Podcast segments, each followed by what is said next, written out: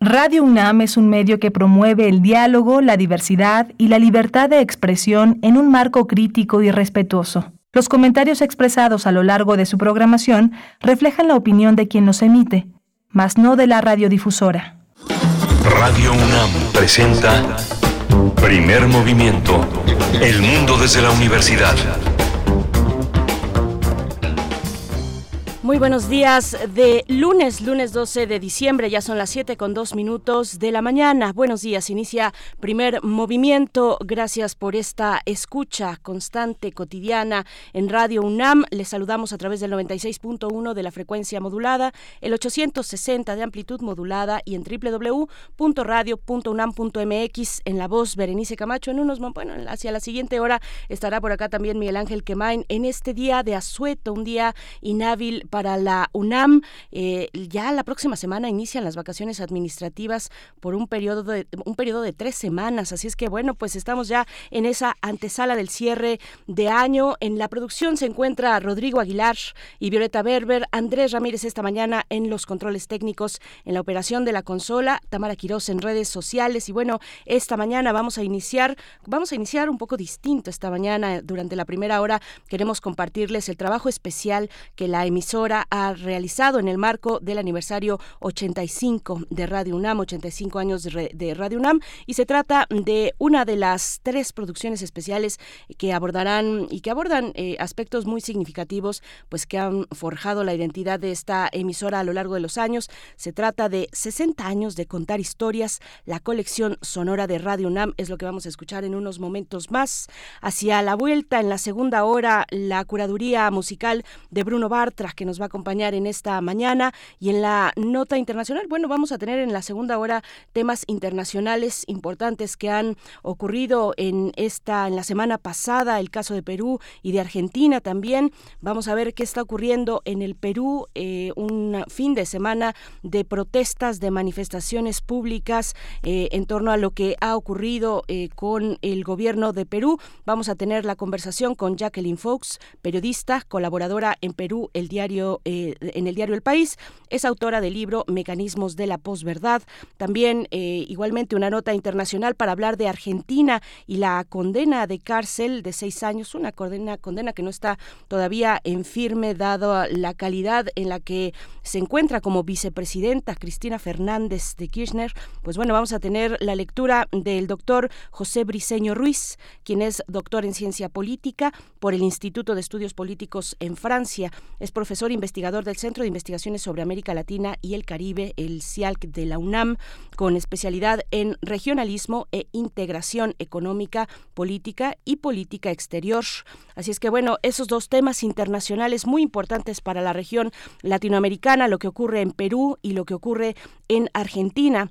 Tendremos la poesía necesaria, por supuesto, para abrir la tercera hora de transmisión. Yo les voy a compartir un poco de poesía esta mañana de lunes.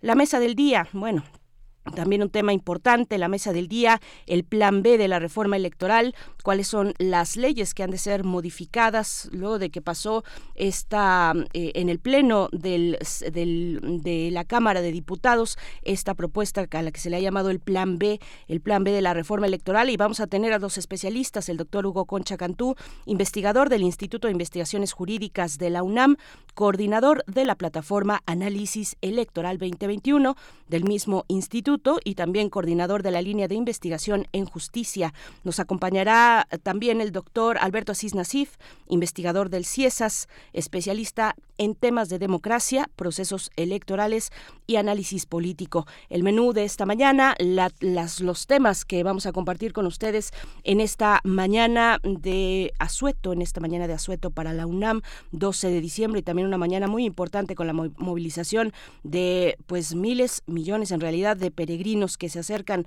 durante desde la semana pasada, eh, se acercan a la capital del país eh, a la Basílica de Guadalupe, pues bueno, este fenómeno cultural y religioso, el más importante tal vez de América Latina, pues bueno, así, así iniciamos esta mañana.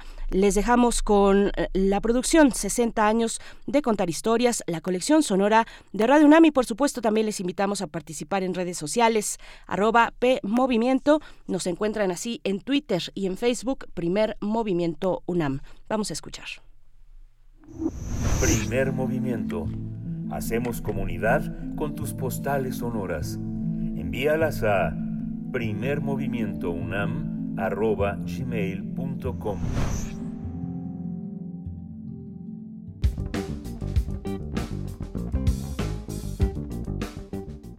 Hola, soy Benito Taibo, director general de Radio un gusto darles la bienvenida a este ciclo de conversatorios que tiene la intención cerrar la conmemoración del 85 aniversario de Radio.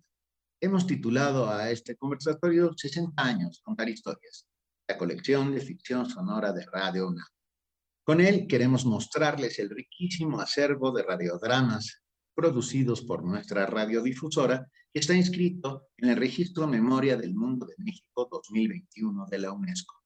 Para conducirlo está con nosotros Héctor Castañeda, uno de los integrantes del grupo de colaboradores más jóvenes de Radio Héctor es productor, programador y conductor de radio. Ha colaborado en distintos espacios del Instituto Mexicano de la Radio y Radio Educación. Ha sido la voz institucional de la transmisión especial el grito de independencia para el Servicio Público de Radiodifusión del Estado mexicano. Desde 2015 forma parte de Radio UNAM, donde ha formado parte del equipo ganador de la beca para la promoción de la cultura de la UNESCO y de la Bienal eh, Internacional de Radio 2021, así como el FONCA. Los dejo en su compañía. Gracias a Benito Taibo y gracias a Radio UNAM y gracias a todos ustedes por participar en este conversatorio. 60 años de contar historias, 60 años de ficción sonora de Radio Universidad Nacional Autónoma de México, la universidad más poderosa de toda América Latina y por lo tanto la radiodifusora universitaria más poderosa, que además se ha consolidado como una radiodifusora histórica a la hora de contar pues este tipo de relatos. Ya irán viendo a lo largo de este conversatorio que se trata de personajes legendarios de la radiodifusión, de actores legendarios y desde luego de productores legendarios que han influido a nuevas generaciones y nuevas maneras de crear ficciones sonoras. Me decían que habláramos acerca de lo paradójico que es el hecho de que eh, su servidor forme parte del grupo de colaboradores más jóvenes de la emisora eh, para comenzar acerca de uno de los géneros que mucha gente identifica con, con la gente mayor de la tercera edad. Yo, bueno, desde el principio me he rehusado a comulgar con esta idea porque entiendo de dónde viene la idea de que la ficción sonora puede ser relacionada con lo que escuchabas en casa de tu abuelito en la radio o cómo la ficción sonora pudo haber sido haber tenido un lugar muy muy relevante en alguna época antigua, pero no creo que sea el caso. Yo soy fiel seguidor de la idea de que la ficción sonora existe y simplemente muta para trasladarse a otro medio. Hoy la ficción sonora que escuchábamos en la casa de los abuelos, a los que nos tocaron las radionovelas, la estamos escuchando en las nuevas plataformas digitales. Creo que estamos viviendo un boom de podcast que está dando de qué hablar y que está enmarcado por la ficción sonora. Nos encanta que nos cuenten historias, ya lo, ya lo dirá la maestra Limón, pero pues sí, Parece que evolucionamos a sentarnos en torno a una fogata y a contarnos historias, como ahora nos sentamos en torno a la radio a contarnos este tipo de historias. Así es que no, no creo que la ficción sonora sea, sea propia de una sola generación, es de quien la quiera hacer. Y a mí en lo particular, pues claro que me determinó. Yo no estaría platicando aquí con todos ustedes si no hubiera sido por las ficciones sonoras juveniles que se transmitían, que al menos a mí me tocó escuchar a finales de los 90 en emisoras importantes para la radiodifusión en México, revolucionarias, como lo era Radioactivo, 98 y medio, que quien tope las radioficciones que hacía Radioactivo, pues sabrá que eran muy eh, chuscas, muy cotorras, muy de relajo noventero, ¿no? es así para que veas, no sé si han envejecido muy bien, pero, pero me determinaron. A un chamaco le pones una ficción sonora como las que hacían en Radioactivo a los 12, 13 años y le revientas la cabeza, que fue lo que a mí me ocurrió. Y yo lo que encontraba en estas ficciones sonoras, que es lo que he tratado de emular a lo largo de, mi carrera en radio, es esta, este carácter cinematográfico, pero también de crítica social, porque tú escuchabas una parodia del Baester Gordillo y era durísima, o escuchabas una parodia en radioactivo de Carlos Salinas de Gortari y el Chupacabras, y el actor que estaba imitando a Carlos Salinas de Gortari le valía queso y, y se supermofaba de él. Y tú decías, órale, qué bonito. Pero pensándolo bien, pues sí, que eran otros tiempos, ¿no? Ahorita todo el mundo nos podemos reír de, del show de las mañanas, o no, no, no se trata de, de tomar postura, pero a lo que me refiero es que antes no era tan fácil tener un espacio tan importante en la radio en donde te burlaras de un gobernante priista como lo hacían ellos. Y eso a mí me voló la cabeza y me quedó clarísimo que la ficción sonora tiene que ser un reflejo de la realidad. Pero hemos hablado demasiado. ¿Qué les parece si escuchamos un fragmento de una ficción sonora que ha sido seleccionada para formar parte de este conversatorio? Se trata de una ficción sonora que se produjo en el 2016 por parte del honorable equipo de Resistencia Modulada, una revista radiofónica nocturna que sigue transmitiéndose a través de las frecuencias de Radio UNAM, una revista radiofónica en la que la maestra Limón cree, y yo siempre le voy a estar muy agradecido, y esta ficción sonora de las muchas que se han producido se llama Frecuencia Monstruo. Y bueno, ya me dirán ustedes qué piensan. Eh, se trata de un personaje, un productor radiofónico que se queda atrapado en la estación en Halloween y que tiene que perseguir zombies. Y yo no les voy a decir qué pensar al respecto, pero pues sí, básicamente era un reflejo de cómo nos sentíamos en ese momento a la hora de llegar a la estación y de querer hacer cosas, a una estación de radio de querer hacer cosas y, nada, un choque generacional, ¿no? Ahí de, cómo hacer las cosas, de que a veces las cosas no son tan sencillas como uno quisiera, pero nos divertimos muchísimo y siempre queriendo dejar un mensaje de, de fondo.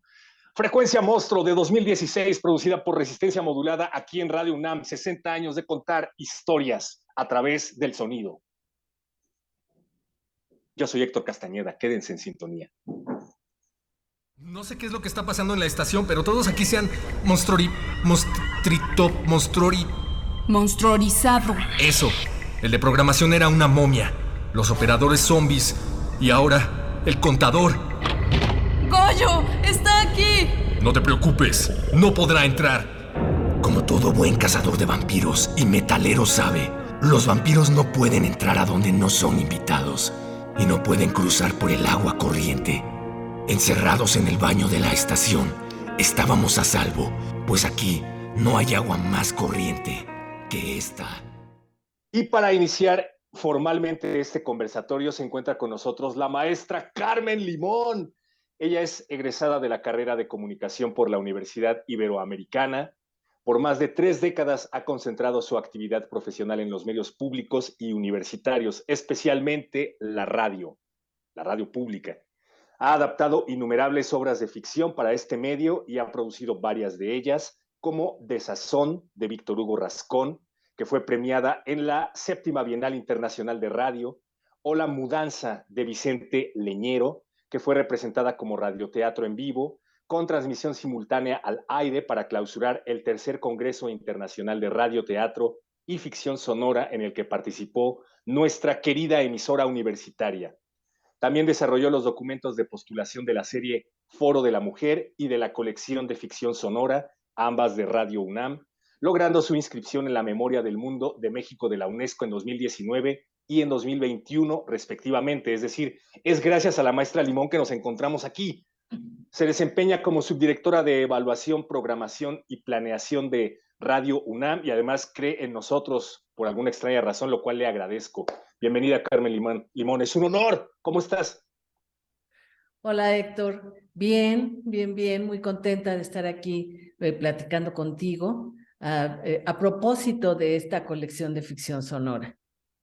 Antes de hablar de este momento, nos gustaría saber, por supuesto, cómo es que nació en ti el interés por la radio y más concretamente por la ficción sonora, que bueno, ya decíamos un poco que hemos tenido que crear que llegar a este consenso de término de ficción sonora, porque las radionovelas que escuchábamos en la radio se están trasladando a otros medios, pero no dejan de ser en esencia lo mismo, una ficción sonora. ¿Cómo llegaron a ti y cómo te enamoraron? En realidad es, para mí es una impronta infantil, porque mi madre toda la vida escuchó radionovelas de la W. Yo probablemente empecé a escuchar radionovelas antes de llegar a este mundo y las escuché toda mi infancia. Tengo unos recuerdos realmente muy antiguos. Por ejemplo, yo llegué a escuchar eh, las aventuras de Carlos Lacroix Era una niña muy chiquita y estaba con mi madre y, y buscábamos ya las radionovelas, ¿no? Después, cuando salí de la universidad buscando chamba, conocí al queridísimo Enrique Atonal y él fue el que me llamó a Radio Educación y con él empecé a hacer eh, radionovelas. Eh, una cosa dificilísima, me pidió la adaptación de Nostromo de Joseph Conrad, me costó un trabajo infame, fue mi primer trabajo como adaptadora este, de, de ficción sonora y pues desde entonces estoy en este terreno. Sin embargo, a veces las que más trabajo te cuestan o las que recuerdas que te han producido más dolores de cabeza, a veces son las que se quedan contigo y que recuerdas con más cariño. ¿Habrá sido este el caso? Pues mira, sí, ahora sí que por ser la primera vez. Y hay otras tantas que también recuerdo con, con, muchísimo cariño. Esas fueron durante mi estancia en Radio Educación y algunas otras que hice aquí. Aquí hice em, con Katiuska Jiménez, fue más bien como un documental dramatizado sobre este, la, la grabación histórica de Orson Welles de la Guerra de los Mundos, a que esa realmente como la disfruté, y en la que, por cierto, estabas tú como uno de los reporteros. Si les gusta, pude haber participado yo. Si no les gustó, entonces es una producción de Carmen Limón. No, quedó increíble y me la pasé bastante, bastante bien. Muchas gracias por tomarnos en cuenta. Y me imagino que estabas pensando ya en ese momento en el registro Memoria del Mundo de la UNESCO, que queremos saber de qué se trata. ¿Qué es, para empezar, el registro Memoria del Mundo de la UNESCO? Durante ya un par de, meses hemos estado escuchando en la programación de Radio UNAM este sello en donde se anuncia que va a aparecer una radionovela histórica para la estación, clásica para la estación o de relevancia, que forma parte del acervo de Radio UNAM y que tiene este sello. Dice que es una radionovela que forma parte del registro Memoria del Mundo de la UNESCO. ¿Qué es este registro, Carmen? Mira, este registro es eh, un proyecto de la UNESCO para preservar los archivos, los, eh, eh, archivos documentales importantes para la humanidad. Vamos. Este, los archivos radiofónicos son relativamente recientes en relación con los otros documentos muy importantes que están ya registrados en, en, esta, en esta parte de la UNESCO. Y eh, pues nos pareció importantísimo el poder eh, proponer toda la colección de ficción sonora de Radio UNAM en este archivo, porque con ello se obtiene difusión la UNAM adquiere el compromiso de mantenerlo vigente para consulta de cualquier persona en el planeta, en el entendido de que es un documento importante para la humanidad y que eh, se le tiene que dar difusión. Esas son características que nos parecieron muy importantes para salvaguardar de alguna manera, poner nuestro grano de arena en la salvaguarda de este acervo y que lo pudieran escuchar las nuevas generaciones. Son piezas que tienen, eh, empieza el registro hace 60 años y termina justamente en diciembre del año antepasado con Pastor Épica, con una producción de resistencia modulada. Son, es toda una historia de trabajo en la ficción sonora por parte de un montón de directores, de productores, mm, alrededor de 500 voces de actores de diferentes generaciones, de diferentes extracciones que están concentrados en esta colección. Entonces, al momento de ver eh, el, tamaño del, documento sonoro y la importancia del documento sonoro, bueno, pues nos pusimos a trabajar. Eh, afortunadamente, este, los jueces consideraron importante la colección para otorgarle el registro y bueno, pues ahí está el registro y ahí estamos cumpliendo nosotros con su difusión todos los sábados a las 8 de la noche. Y bueno, me imagino que ficciones sonoras en Radio UNAM hay tantas como voces ha habido en, en esta estación históricamente. Es decir, deben de haber sido muchísimas, pero esta colección en particular la seleccionaste tú, ¿en qué te basaste para seleccionarla? En la cantidad de premios que se han llevado estas ficciones sonoras, que han sido bastantes, en su valor histórico, en el hecho de que han sido las que, a tu parecer, han sido las más representativas. ¿En qué se basaron para crear esta colección que se le presentó a la UNESCO? Mira, me pareció muy riesgoso someterla a un criterio personal e incluso a un criterio colegiado, porque eh, estaríamos restringiendo eh, e, el número de, producciones eh, para, para incluir en este registro. Habrá cosas que a mí no me gustan, te soy franca, pero pues yo no sé qué relectura le den las nuevas generaciones. Eh, he escuchado cosas un poco raras en, en, resistencia modulada, por ejemplo, como fondos musicales de Ray Conniff, que yo les doy una lectura este, muy biográfica, pero al oírlos en manos de los más jóvenes de la emisora, eh, pienso que pues que son las relecturas a las que se someten y lo que enriquece además este tipo de documentos. Entonces, pues ahora sí que agarré parejo, desde el primero hasta el último, eso sí, de los radiodramas que se hicieron como programas o unitarios o series, no las, eh, los segmentos dramatizados que se incluyen en los programas. Por un lado, nunca hubiéramos terminado, que haber, tendríamos que haber hecho toda una eh, revisión exhaustiva de, de todo lo grabado durante todos estos años, lo cual hubiera sido imposible. Y eh, no sé si hubiera funcionado eh, este, eh, una colección tan grande, no hubiéramos llegado al final, pues, para acabar pronto. Entonces, lo que decidí fue que sea todo lo que se grabó de manera eh, unitaria o en serie, porque eh, refleja todo ese trabajo tan intenso de preservación, además de un género, que así como la radio se decía, ah, no, ya llegó la tele, la radio ya se va a morir, así el radiodrama decía, ah, no, el radiodrama ya se va a acabar, ya entra el documental sonoro, y no es cierto, no se acaba, no se acaba, se va cambiando, va mutando de acuerdo con las necesidades de los, de los nuevos productores. Entonces, por eso decidí que estuviera todo lo que teníamos ahí en el acervo. Y pensando en la adaptabilidad que llega a cada medio de la que ya nos estabas hablando, yo siempre he pensado que la ficción sonora tiene mucho de cinematográfico. Escuchas las ficciones sonoras y muchos de los creadores son directores de cine o son directores de teatro, entonces esto de trasladarse a otro medio no me parece nada descabellado ni fuera de lo común el hecho de que se esté trasladando la ficción sonora hoy a plataformas digitales como los podcasts de Spotify, como los podcasts de Apple Music, a mí me habla de que pues es el mismo fenómeno que se ha seguido y se seguirá replicando cuando lleguen nuevas opciones para escuchar cosas, habrá nuevas ficciones sonoras que se adaptarán a esas nuevas plataformas. Pero existe un consenso o una discusión de fondo que dice que las ficciones sonoras son para viejitos. Algo que, yo no ni siquiera había pensado, pero, pero aparece de pronto en estas pláticas, que si la ficción sonora es o no para viejitos, que si la radionovela y la radio en general es o no para viejitos. ¿Tú, tú qué piensas de todo esto?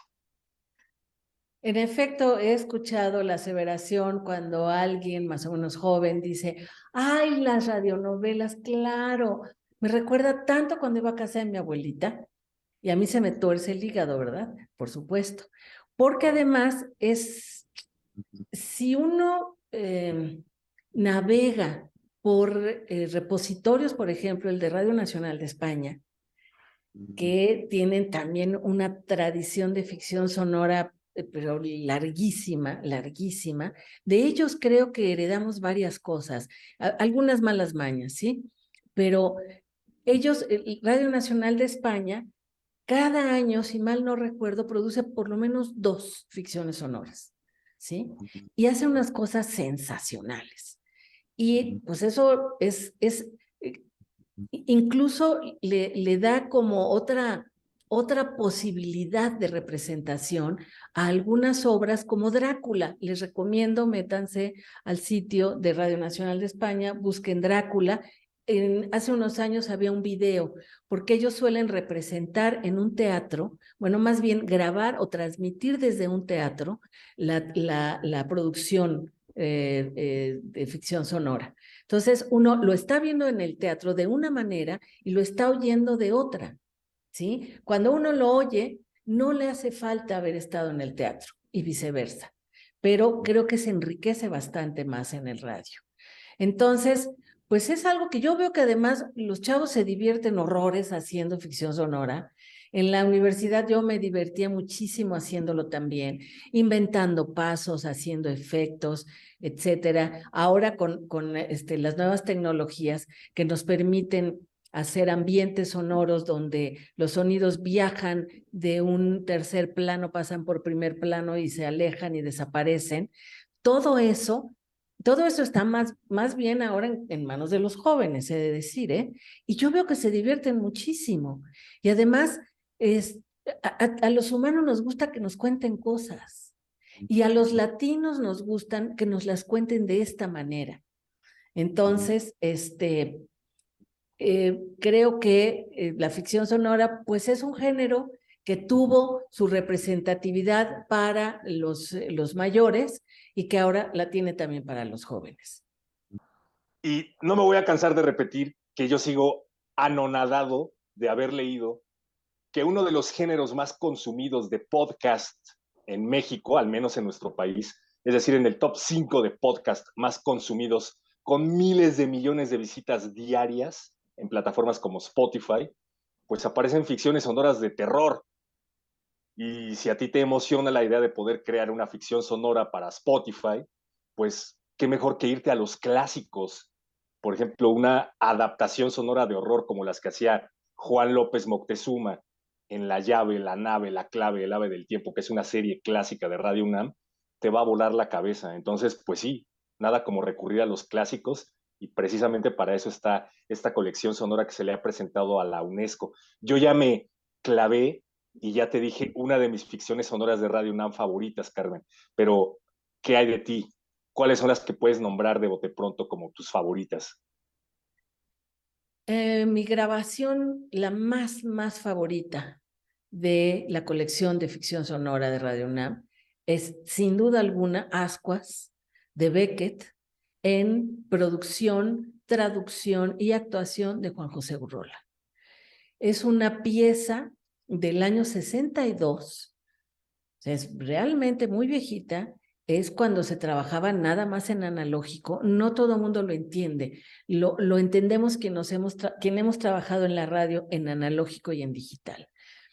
Eh, es una, una pieza que tiene planos sonoros, que para mí es un verdadero prodigio. Yo eso nomás lo había oído en una eh, serie de la BBC de Londres que se llama Cristóbal Colón, del año 57, todavía más para atrás, con unos planos sonoros que parecen de la semana pasada y que se hicieron con Pro Tools, ¿sí? Y em, eh, cuando recuerdo, cuando evoco eh, las radionovelas que oía con mi madre, por ejemplo, como El Derecho de Nacer, que es algo que, está como muy presente, por lo menos en, en, en algunos contemporáneos míos, todo pasaba en primer plano, absolutamente todo. Se enamoraban, se, se gritaban, se enojaban, se contentaban en primer plano, todo. Y ya nada más se iban en segundo plano. Y Ascuas de Beckett, en, versión de, de, Juan José, tiene unos planos impresionantes. Tiene eh, eh, sonidos que, que, suben de volumen, que invaden al, al radio escucha, como lo invade los sonidos contemporáneos que se hacen con estas nuevas tecnologías. Eso, además de la obra de Beckett, que es una obra que él escribió especialmente para radio y que sigue teniendo vigencia. Esa obra debe ser de los años 50, de finales de los 50. Sigue teniendo vigencia. La podemos volver a hacer nuestra, nuestra versión, nuestra relectura mañana. En cambio del derecho de nacer, pues eso ya, ya, ya se quedó un poco en el pasado, ¿no? Son estos textos que no aguantan el paso del tiempo. Entonces, Ascuas es por mucho mi favorita.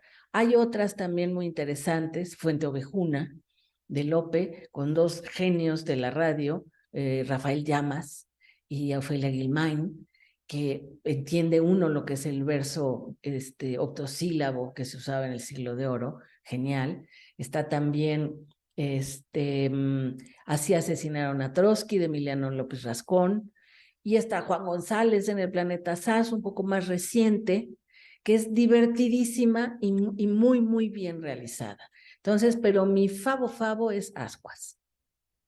Carmen Limón, yo te quiero agradecer por existir, te quiero agradecer por la iniciativa que has tomado de llevar esta colección a la UNESCO, por poner en el mapa a Radio UNAM, que siempre ha estado ahí, pero por mantener en el mapa Radio UNAM en un lugar que le pertenece, que es el de la ficción sonora clásica, bien hecha, que influyó a generaciones y que, como ya lo estabas diciendo, ha contado con personalidades de la radio históricas ¿no? y muy trascendentes. Eh, agradecemos mucho tu participación también en este espacio y te pediría entonces, por favor, que nos hagas el honor de presentar un fragmento de tu radionovela o ficción sonora favorita de Radio UNAM a continuación. Pues invito al público que esté viendo esta grabación que no se quede nada más con el pedacitito que le vamos a, mostrar de ascuas, sino que la escuche completa en el podcast de Radio UNAM. Por aquí les vamos a dejar los, los datos, el enlace, para que pueda escucharla completa y la disfrute.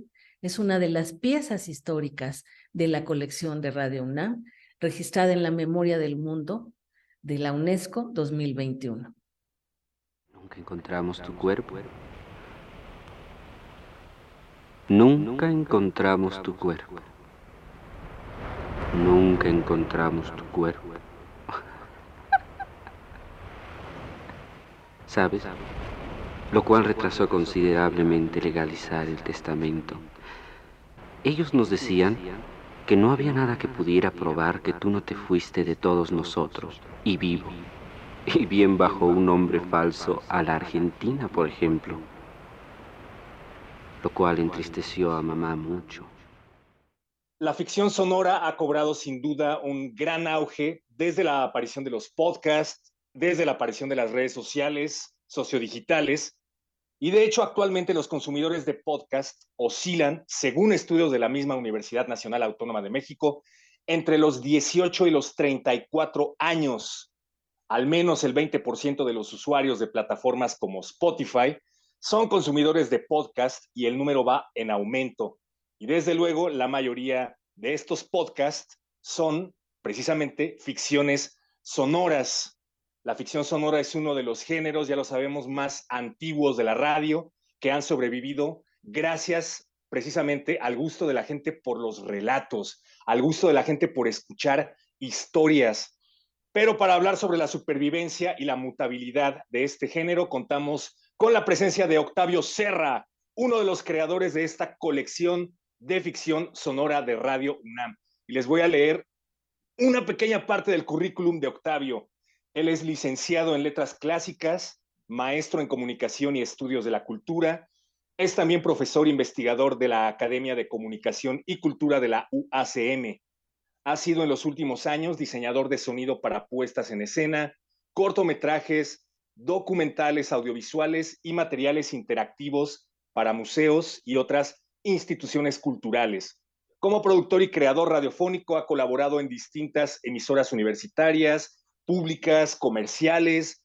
Varias de sus producciones han sido premiadas en bienales internacionales de radio, como por ejemplo Vasos Comunicantes, Gotas de Plata, el cine en dosis homeopáticas, Carpe Noctem, un clásico de Radio UNAM, Onomatopeyas, el cómic hecho radio y el radiodrama de ciencia ficción Invasión Gerciana. Es también autor del libro Mostrología del Cine Mexicano. Octavio, es un honor tenerte aquí con nosotros en Radio UNAM. Bienvenido. Hola, ¿qué tal? ¿Cómo están? Eh, pues es un gusto estar con ustedes, compartir sobre este tema que pues, nos parece apasionante, que nos ha entretenido por muchos años y con el que además seguimos comprometidos, ¿no? En, tanto en la producción como en la investigación. Se habla mucho acerca de la caducidad de la ficción sonora por considerarla como parte de la radiodifusión como la entendíamos hace varias décadas. Pero justo al inicio hablábamos de cómo estas ficciones sonoras simplemente se están trasladando a otras plataformas digitales. Pero tú que has vivido bien de cerca este mundo, cuéntanos qué hacer para mantener viva la ficción sonora. Pues yo pienso que efectivamente no, no ha desaparecido, en primer lugar, la producción de ficciones sonoras o ficciones radiofónicas. El término todavía sigue siendo incluso motivo de debate de alguna manera en, el campo académico y también un poco en el campo de la, de la acción, de la producción en comunicación, en el sentido de que efectivamente hay como una corriente que quiere como desprenderse de ese halo un poco de antigüedad de la, que tenían las producciones de los radiodramas tradicionales y bueno, ha optado por, por nombrarlo de una forma un poco más fresca o, o digamos una especie de, de, vuelta de tuerca sobre la misma idea que es la idea de, de la ficción sonora. Pero eh, desde mi punto de vista, pues se sigue haciendo una ficción radiofónica porque precisamente es el lenguaje radiofónico el que da el fundamento, da las bases para que se puedan construir desde entonces a la fecha eh, este tipo de producciones, este tipo de relatos cuya, pues eso, su, eh, digamos, su materia prima sí son los elementos eh, sonoros, la música, las voces, los efectos, ¿no? Y también la combinación creativa del silencio. Entonces, Pienso que no se ha dejado de producir, por un lado. Claro, no prolifera como en un momento, digamos, ¿no? las producciones como llegó, se llegaron a producir, eh, sobre todo en décadas así gloriosas, pues en los 40, en los 50, todavía en México, en los 60 y en los 70, digamos, es cuando empieza a declinar la producción así ya eh, masiva de este género, pero nunca dejó de producirse eh, y sí se han conservado, se conservaron durante muchos, muchos eh, años espacios donde pudimos eh, lograr escuchar eh, producciones interesantes, propuestas interesantes. Sobre todo se concentró en, la, en las radios públicas, en las radios universitarias, esa producción. Gracias a eso, pues creo que pudimos también proponer proyectos de radiodrama, como fue mi caso. Y eh, eh, ahora con las, precisamente con las nuevas plataformas, pues vemos un interés renovado en el género y en las producciones, de distintas, digamos, distintos niveles que se han ido eh, presentando en, las plataformas, en distintas plataformas, ¿no? De, de, de descarga de, de, audios. Este, algunos de streaming y otros de descarga de audios. Entonces, pues se ha visto un fenómeno interesante. Uno que yo veo como, como destacado, un buen ejemplo y que le recomiendo a quien nos esté viendo y escuchando, es, el, por ejemplo, el caso 63. Eh, un, un, podcast, bueno, se llama podcast, también es un término que, que puede ser como ambiguo, ¿no? en ese Una radionovela de Spotify, digo, un podcast de Spotify. Exactamente, eh, que es muy, muy interesante porque precisamente lo que hace y lo que puede mantener vivo el género es la recombinación, la recombinatoria de los elementos y que generaciones tomen cosas tradicionales con temáticas que les afecten, que les interesen y entonces las recombinen para producir algo distinto, algo nuevo, como siempre sucede en el arte. Y ya que ponías un ejemplo concreto como el de Caso 63, que efectivamente es una ficción sonora, con la única diferencia de que se está transmitiendo a través de una plataforma como lo es Spotify y no en una plataforma convencional como es la radio. Se me ocurre otro ejemplo, el caso de los relatos de terror en México. Los podcasts más consumidos en nuestro país son relatos de horror. Yo escucho estos podcasts y a mí en lo particular no se me hacen muy diferentes de programas de horror de radio clásicos que yo escuchaba de niño. Y yo lo único que veo es una traslación de una plataforma a otra. Pero yo estoy muy familiarizado con, con la radio. Me pregunto si eso es lo único que tendríamos que hacer para conquistar a nuevos públicos para la ficción sonora? ¿De verdad será tan fácil como nada más tomar los mismos elementos de las radionovelas y trasladarlas al podcast? ¿O qué se necesita hacer para conquistar a nuevos públicos que, que amen las ficciones sonoras? Muy bien, ese es un tema muy interesante que, que también me ha suscitado mucho, mucha reflexión, porque pienso que no es solamente, eh, digamos, o no se encuentra la respuesta solamente en, eh, en la producción, sino en otros campos o en otras estrategias que deriven en acciones que, estén articulados de alguna manera a la producción. Eh, por ejemplo, lo que está haciendo Radio Universidad Radio UNAM específicamente, pues se dice Radio Universidad porque fue la decana, ¿no? Pero es Radio UNAM, ahora hay otras radios universitarias también, pero la primera, la primera es esta. Entonces, y la más importante.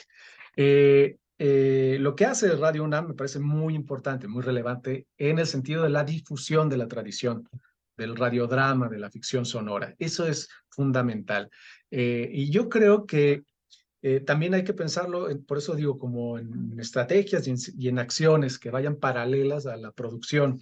Si se recupera la memoria de toda esa tradición de la ficción sonora que se ha producido en México, que bueno, fue una, eh, una tradición y fue un momento histórico muy importante, si se trae a la memoria eso, si se trae a la memoria también colectiva, ¿no? Desde los medios, este, distintas distintas este, propuestas en distintos momentos históricos y, se, y se les da contexto, ¿no? se les difunde propiamente con, con una exposición que, que muestre la importancia en su momento de ciertas, eh, de ciertas obras que experimentaron, por ejemplo, con el radioteatro o con el radiocuento o la radionovela.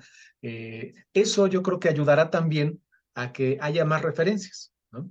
Este, y que pues eso, generaciones eh, actuales y futuras las puedan tener a la mano y eso permita que, que pues tomen de ahí la, los, los, elementos que crean necesarios, desechen los que no y recombinen otra vez, ¿no? Esta, este arte de, de producción sonora que es el radiodrama. Gracias, Octavio. Y ya hablábamos al inicio solo un poco acerca de tu trayectoria como productor y creador de ficciones sonoras. Y creo que nos quedamos cortos a la hora de mencionar algunas de las que tú has producido, tanto para radio como para otras plataformas. ¿Cómo ha sido tu experiencia a la hora de producir estas ficciones sonoras? ¿Cuál es la que más recuerdas? Bueno, yo pues tengo, tengo afinidad, por supuesto, yo tengo cariño a todas las producciones que, que he hecho y en las que he participado, por supuesto. Eh, digamos que la última así importante eh, sería eh, por su, digamos, por la magnitud y por lo que implicó el esfuerzo de producción que conllevó fue Invasión Gerciana. Este, y, y esa fue una experiencia muy interesante porque además ya llegó en un momento en el que, que empezaban las plataformas digitales a tener más peso y también llegó un momento en el que para mí, digamos, como productor y en el equipo de producción que también me acompañaba, que eso es importante, eh, el radiodrama pienso que así como el cine o el teatro son artes colectivos, ¿no? Entonces no, no se deriva nada más de una persona o una idea, sino que es un, una colaboración de mentes en pos de una producción específica, y ese fue el caso también de Invasión Gerciana. Eh, y entonces, bueno, pues tomamos influencias de de otros medios, ¿no? Eso fue muy interesante, teníamos como en mente algunas cosas que nos interesaban del diseño sonoro, por ejemplo, de las caricaturas, del anime, ¿no? Y eso lo tratamos de, de, de llevar a la producción y al diseño sonoro también de, de Invasión Gerciana, pero también teníamos en mente eh, la historieta, la historieta de ciencia ficción, de terror, y también teníamos este, como eh, la intención o el objetivo de llevar ciertas imágenes sonoras que, o adaptar las imágenes visuales a, imágenes sonoras en ese sentido, ¿no? Que fueran, eh, que tuvieran ese mismo impacto.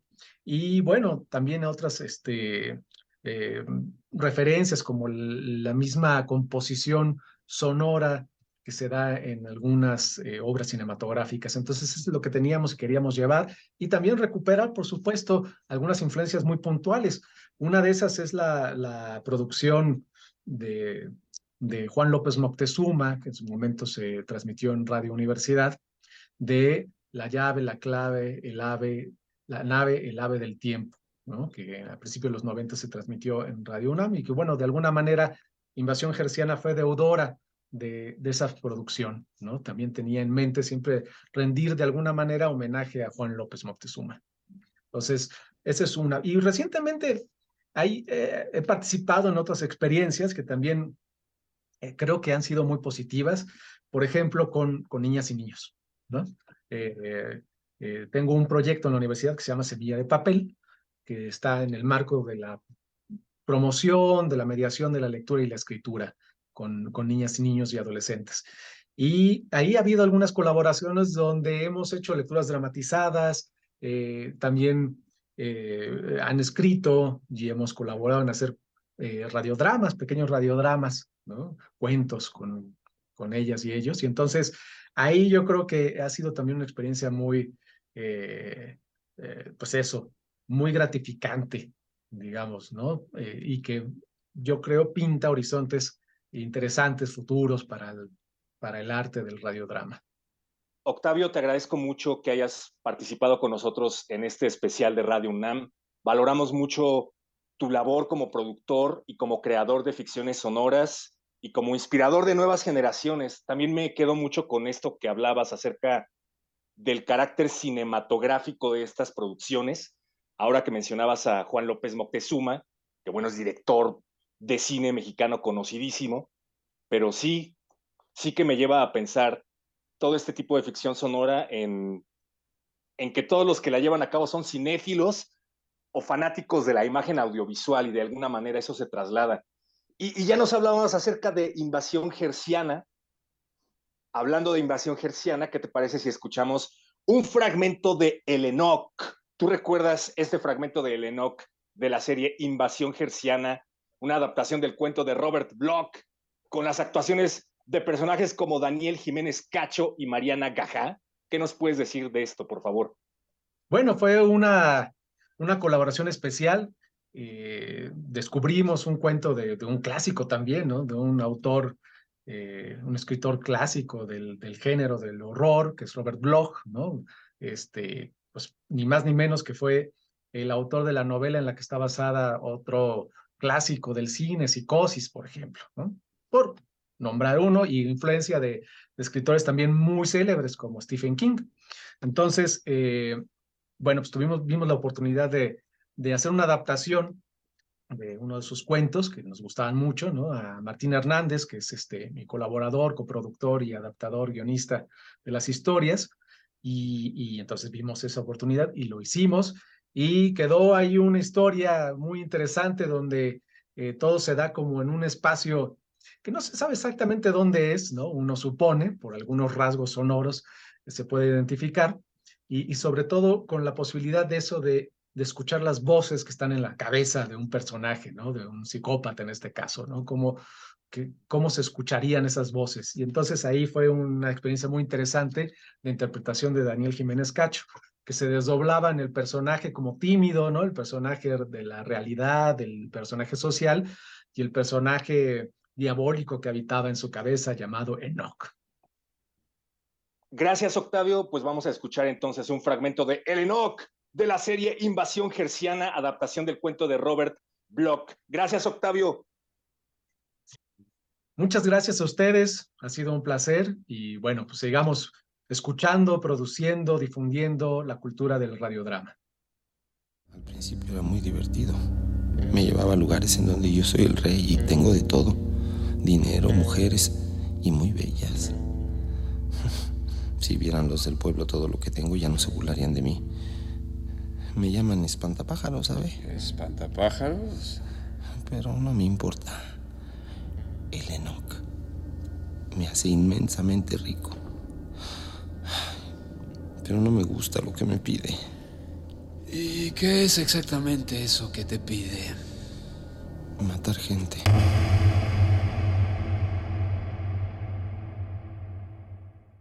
La colección de ficción sonora de la que hemos estado hablando comprende producciones realizadas a lo largo de seis décadas, es decir, de 1961 al 2020. Contiene desde adaptaciones de obras de la dramaturgia universal y textos escritos para la radio por dramaturgos de talla internacional, como lo que escuchamos ya de Beckett, hasta obras originales creadas especialmente para Radio Universidad, como por ejemplo Frecuencia Monstruo que no sé por qué les gustó, pero les gustó y yo lo agradezco. Saludos a todo el equipo que la hizo posible. Además, participan cerca de 500 voces de los actores y las actrices mexicanos más importantes de los últimos 60 años. Así de trascendente es la ficción sonora. Y estas características la convierten en un patrimonio documental de interés para toda la humanidad. Pero para hablarnos de esto, ya nos acompaña la maestra Catherine Block.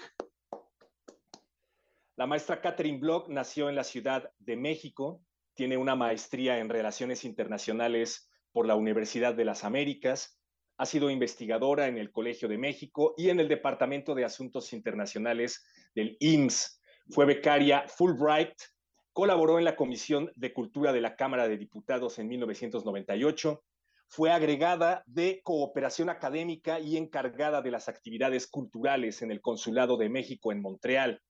En el 2001 ingresó a la Cineteca Nacional como subdirectora de investigación, puesto que actualmente ocupa.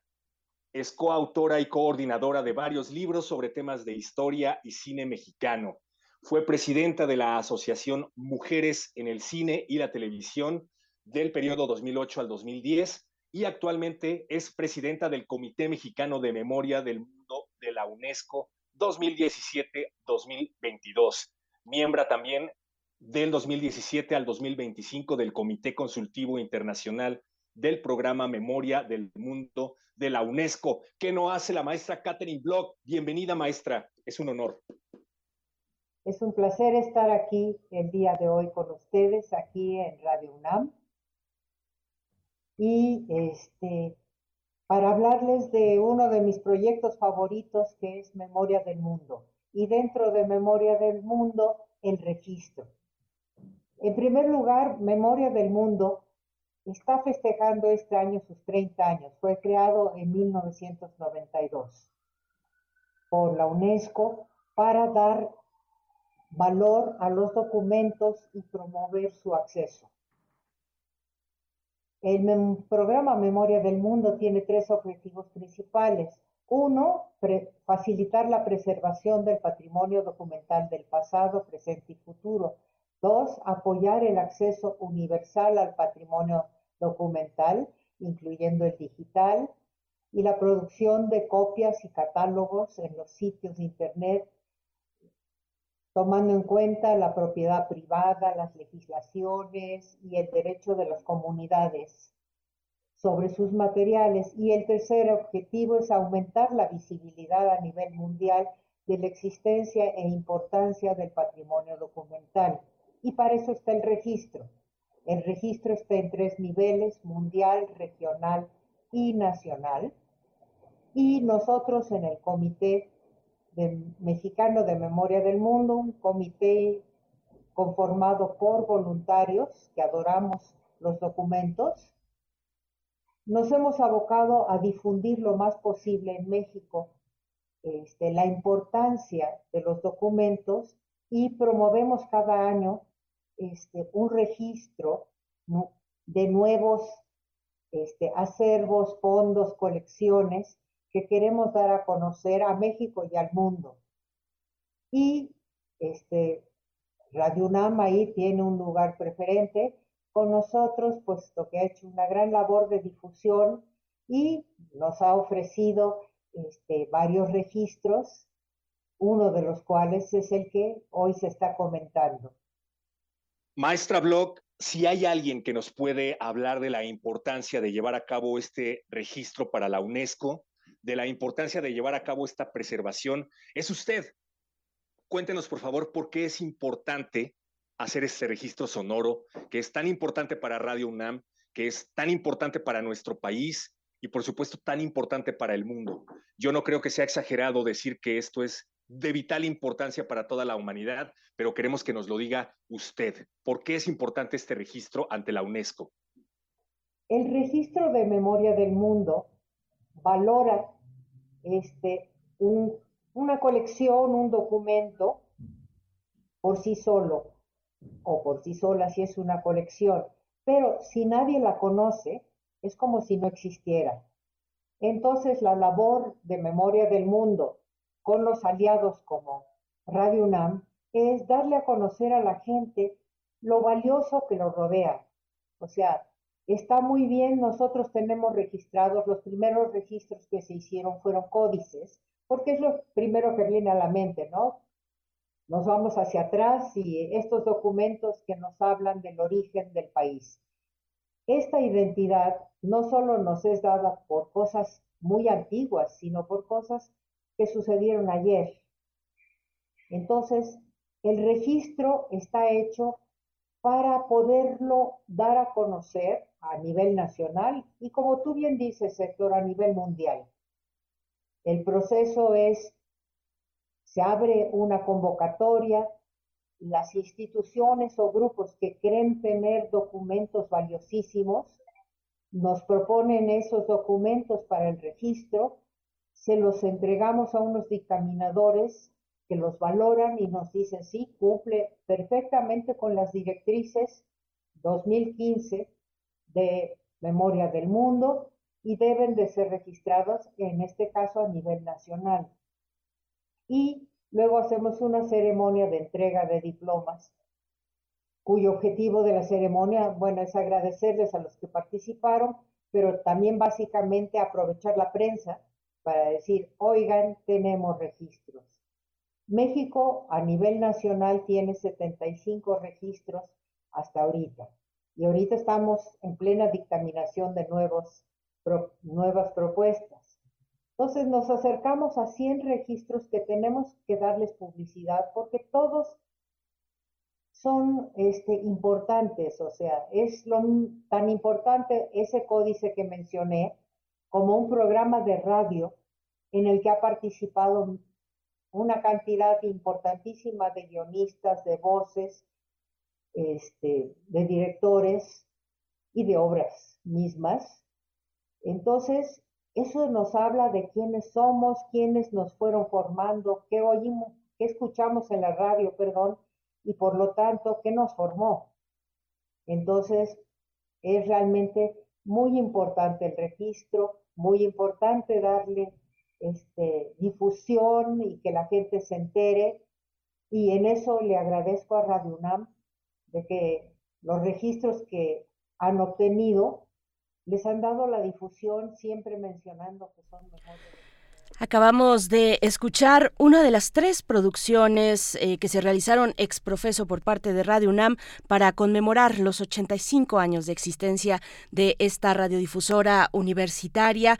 Eh, escuchamos 60 años de contar historias, la colección de ficción sonora de Radio UNAM. Pues bueno, estamos también leyendo sus comentarios en redes sociales. Por acá Alfonso de Barcos ya nos eh, comenta pues que está de tarea Ascuas de Beckett con Juan José Gurrola es la recomendación que también eh, realizó en este en esta producción eh, Carmen Limón.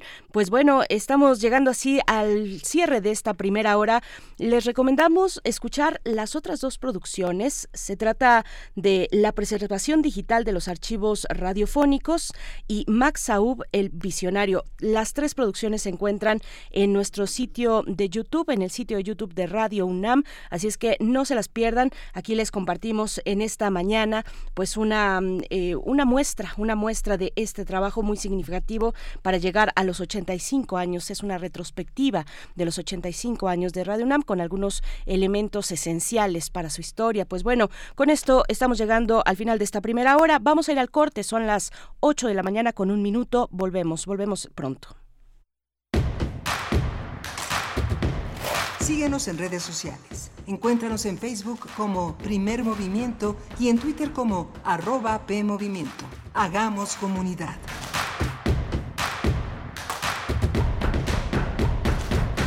De la colección de ficción sonora de Radio UNAM, Memoria del Mundo de México de la UNESCO 2021 Este mes te ofrecemos una selección de la serie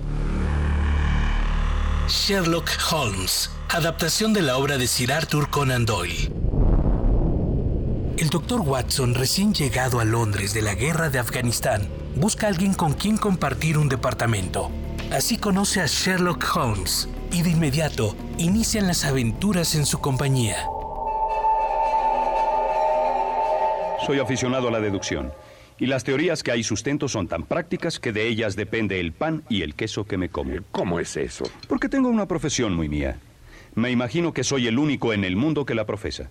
Soy detective consultor. Todos los sábados de diciembre a las 20 horas por el 96.1 de FM y en www.radio.unam.mx. Radio UNAM. Experiencia sonora. Somos el TCDMX. Y seguro nos conoces por qué. Somos el árbitro antes, durante y después de una elección en la Ciudad de México.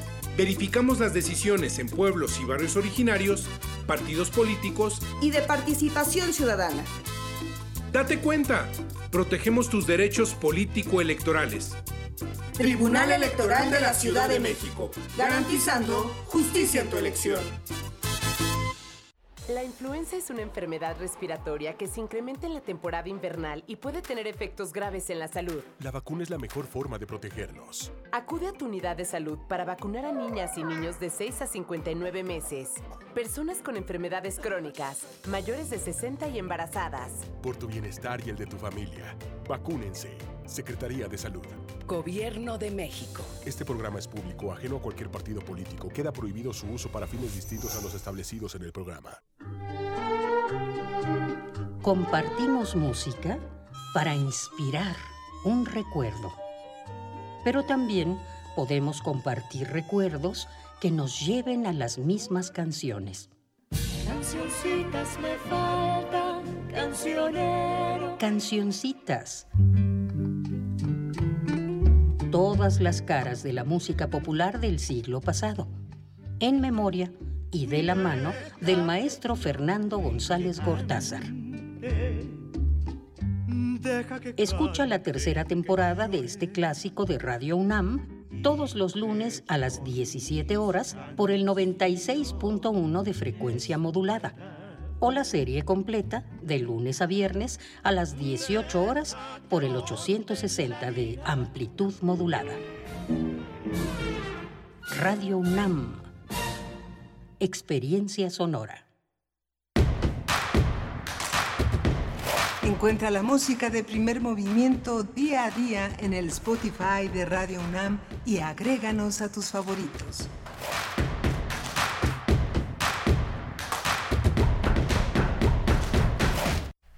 Hola, buenos días. Ya son las 8 de la mañana con 4 minutos, con 5 minutos en realidad, de este 12 de diciembre, tan guadalupano, tan en la tradición de una, de una, de una sociedad que eh, refleja en el culto muchos de sus deseos, muchas de sus enormes ansiedades. La basílica ya está llena.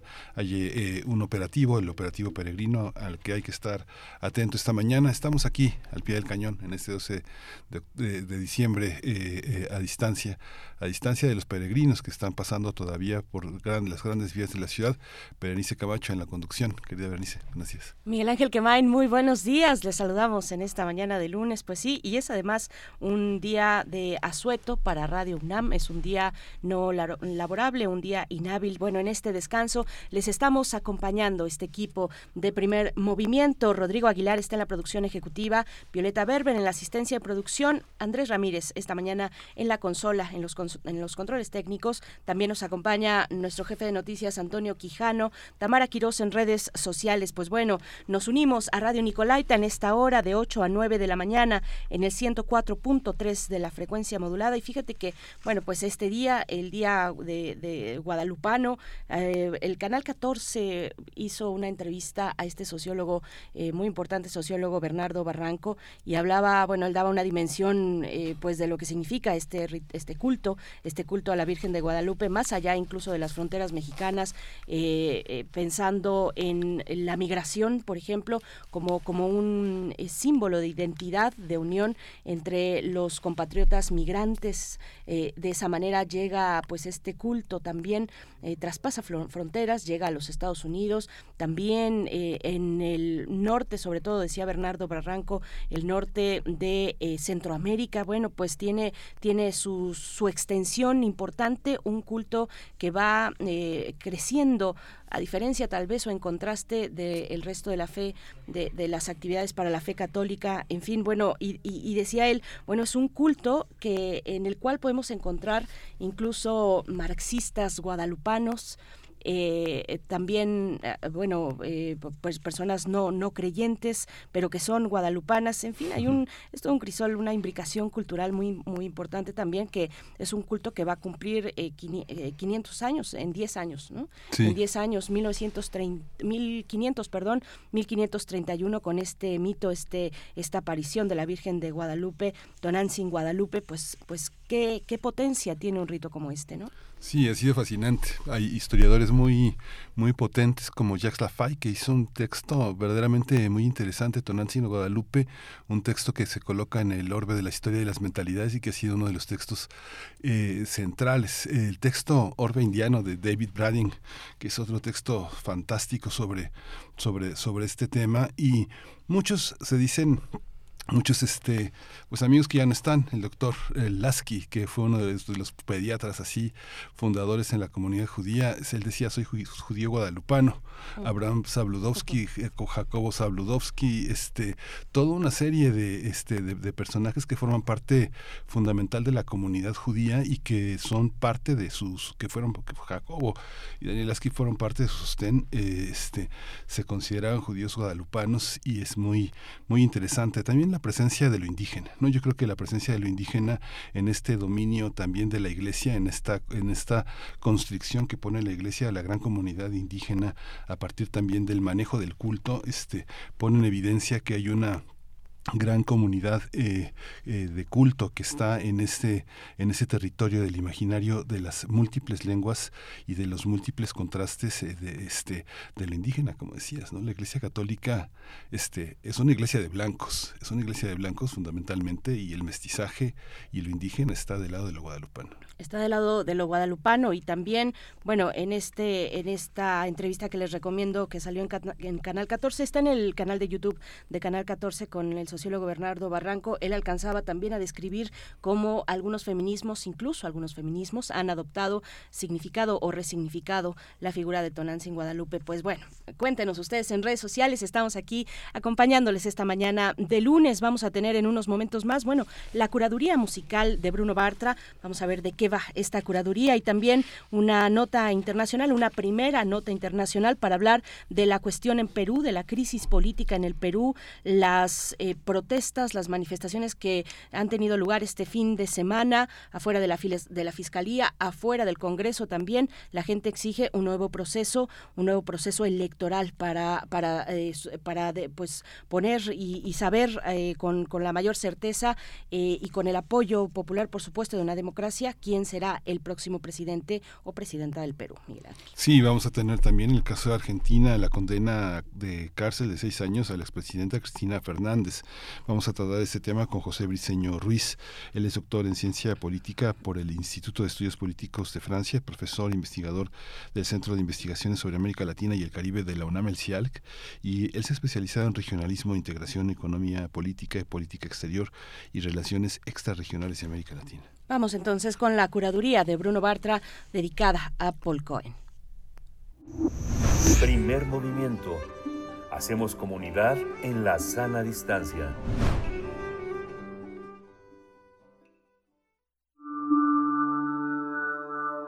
Curadores musicales de primer movimiento. Muy buen inicio de semana a todo el auditorio de primer movimiento y desde luego a Berenice y Miguel Ángel les mando un, un gran abrazo, un saludo.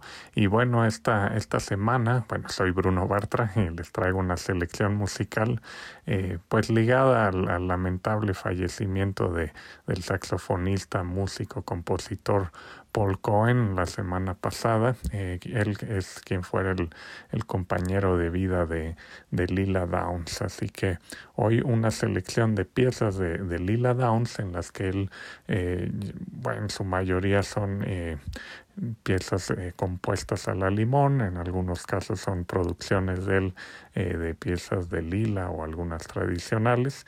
El caso es que, eh, bueno, digamos que, que ellos eran como una especie de unidad simbiótica musical, entonces casi todo lo que haya lanzado, publicado Lila Downs desde el 94 que se conocieron, tiene la impronta de él, pero bueno, decidí enfocarme en, en algunas piezas donde a mi juicio había, eh, se escuchaba algo de, de, su sonido o algo más que en otras piezas, ¿no? Además de que en vivo pues era una pieza importante en la banda, ¿no?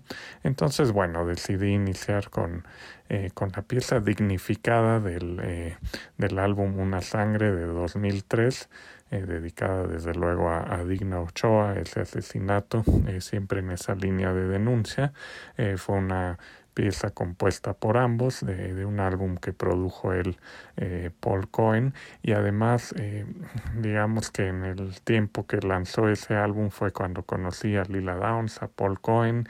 Y además había un querido amigo eh, periodista Beto Arcos que también trabajaba con ellos, en fin había eh, pues hay una relación estrecha, eh, mm, digamos, ahí los conocí, platiqué con ellos, eh, entendí más o menos cómo funcionaba esa relación artística y amorosa en, en, distintos carriles, así que iniciaremos con eso. Luego nos vamos a ir a, a 2006 del álbum La Cantina, eh, la cumbia del, del mole, una de las piezas más populares de Lila Downs, eh, en la cual además colaboró eh, el flaco Jiménez. De ahí avanzaremos unos cuantos años al 2011 con, con la pieza Mezcalito de, del álbum Pecados y Milagros, que, en cierta forma tiene un toque algo balcánico por ahí, ya lo escucharán. Eh, eh, muy interesante y de ahí vamos a brincar otros años hasta el 2015 eh, con, con del álbum Balas y Chocolate eh, viene La Muerte echando rasero es la pieza eh, que también hicieron a la limón y de ahí nos vamos a, a, brincar un poco ya más cerca de, de nuestros años, un, par de piezas con las que cerraríamos la selección de esta semana, que tienen un sonido muy distinto, más cercano a esa vena yacera e incluso de rock un tanto psicodélico progresivo que también tenía Cohen.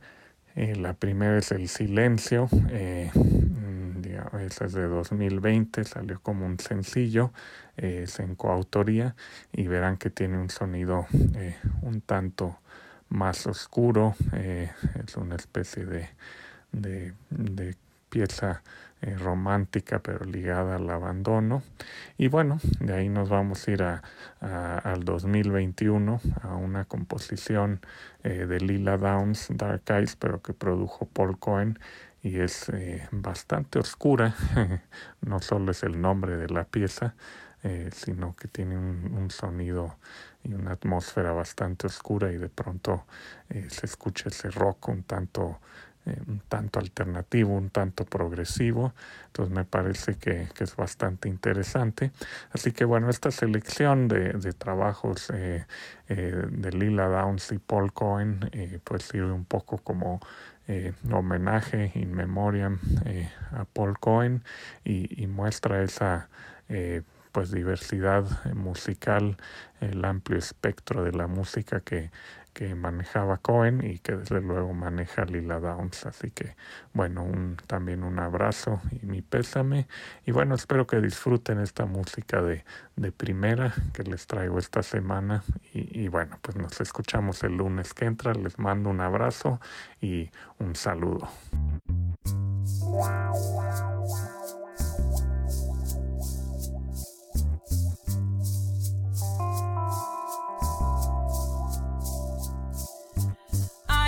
Noche un grito y se escucha lejano.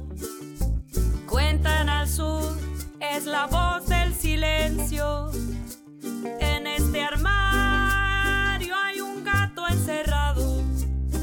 Porque una mujer, porque una mujer defendió su derecho.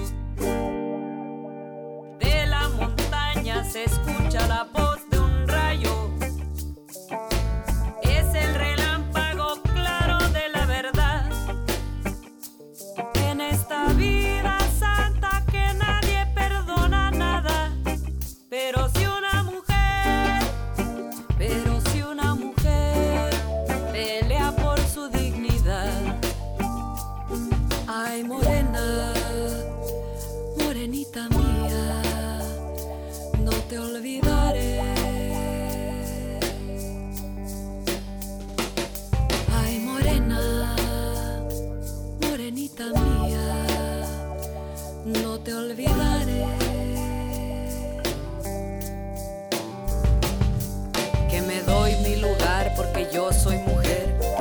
que me pasa no me lo puedo creer.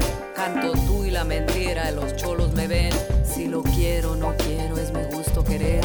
De tu carne a mi carne, dame taco de res. Los prefiero y los quiero al que me dé de comer.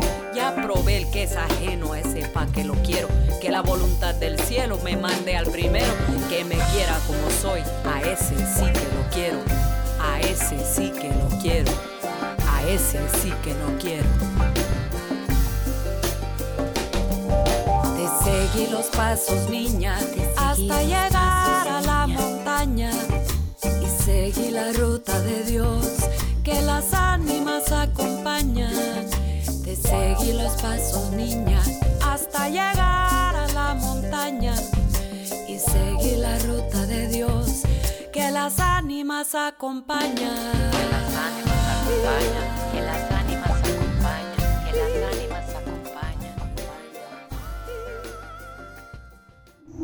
Primer movimiento. Hacemos comunidad con tus postales sonoras. Envíalas a primermovimientounam.gmail.com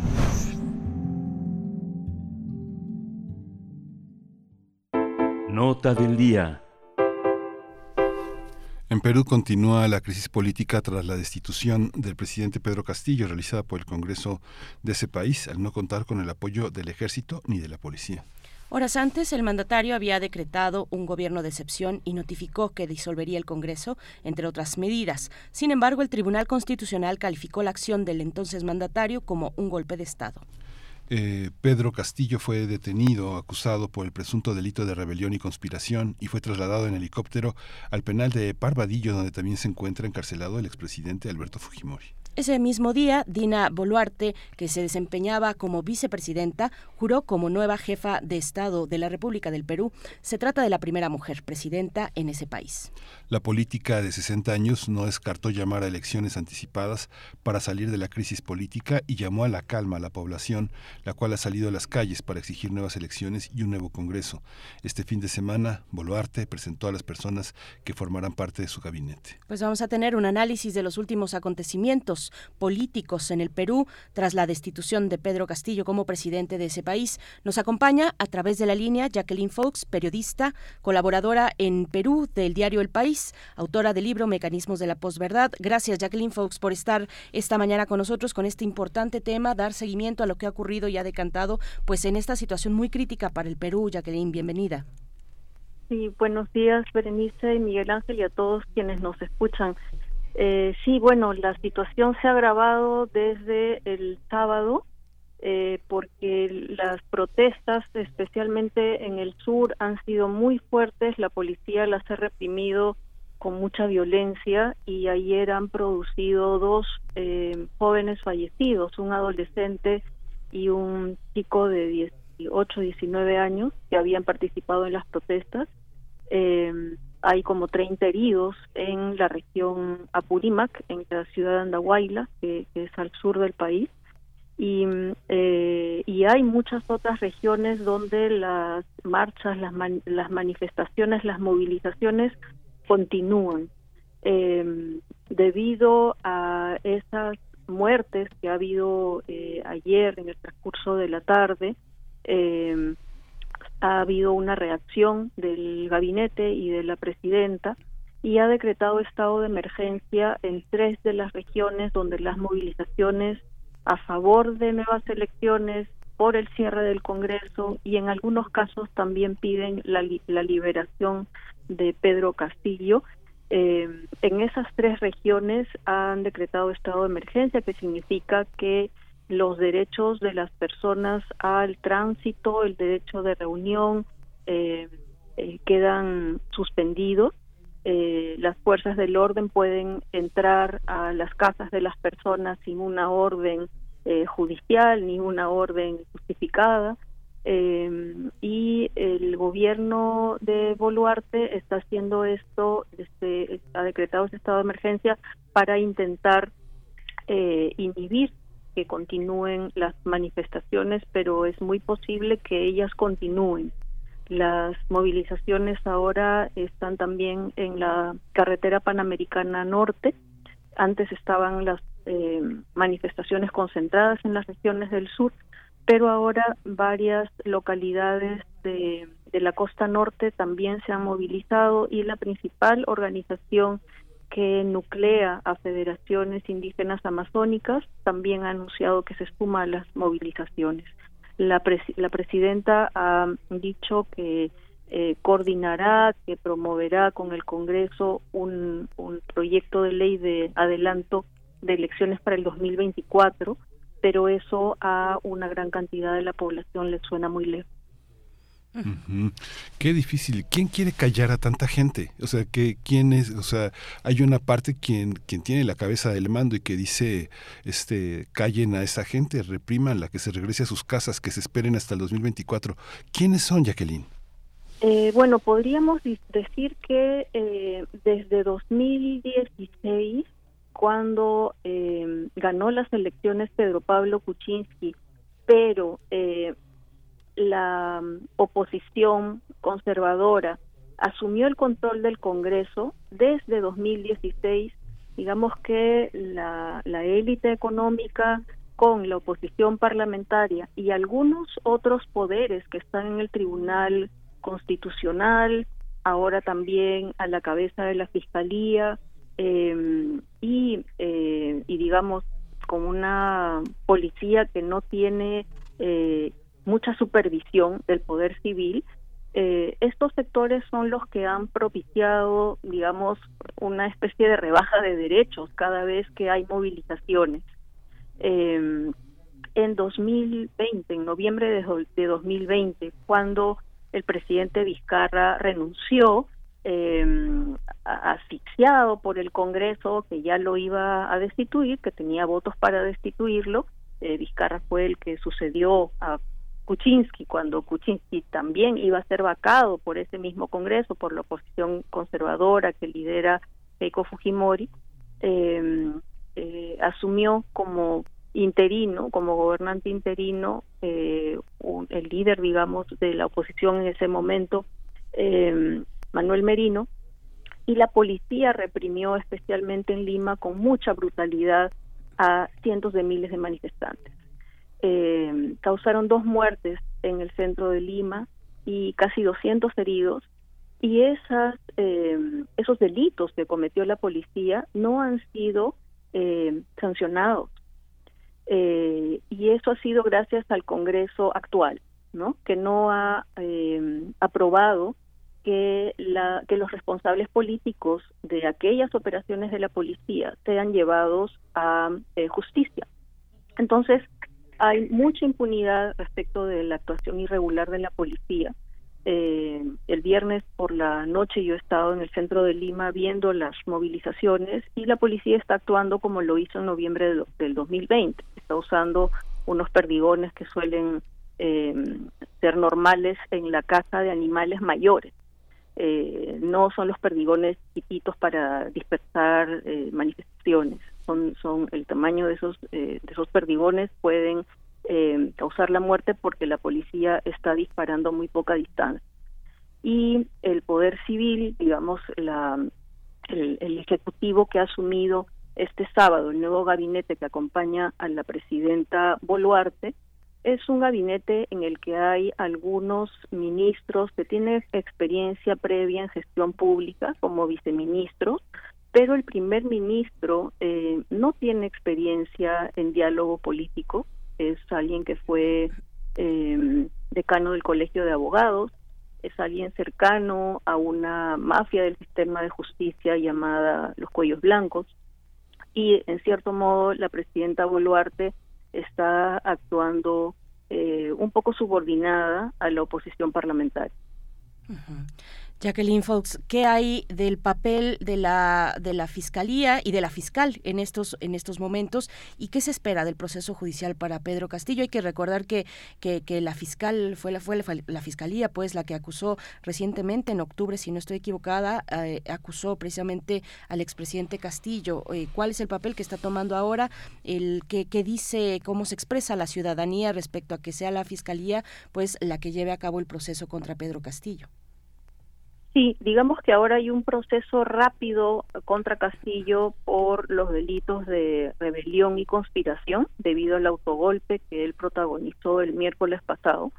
Eh, y entonces lo que está en este momento actuando la policía respecto de Castillo es acerca de estos delitos, no tanto de los de octubre cuando presentó esta denuncia al Congreso por delitos de, de corrupción en funciones, eh, y en este momento Castillo está con prisión eh, preventiva, eh, perdón, preliminar, que se termina mañana. Fue una, una prisión por una orden de detención por siete días, mientras hacen diligencias, interrogatorios, etcétera.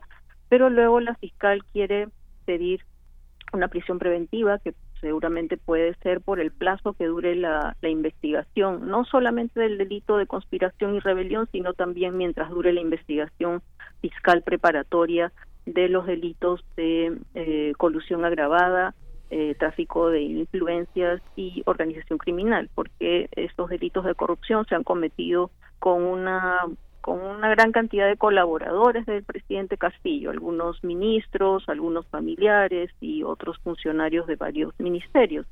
Eh, entonces, en estos días lo que lo que se decidirá es si continúa Castillo en prisión.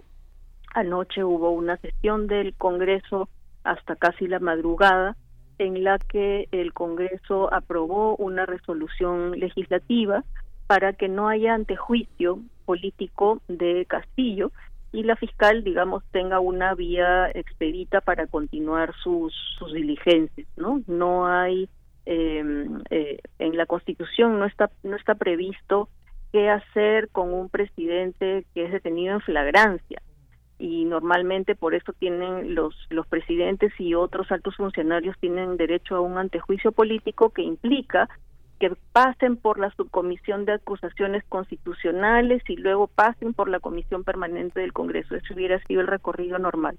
Pero ayer ha habido una votación el Pleno del Congreso en la que aprobaron esta resolución para facilitarle el camino a la fiscal general.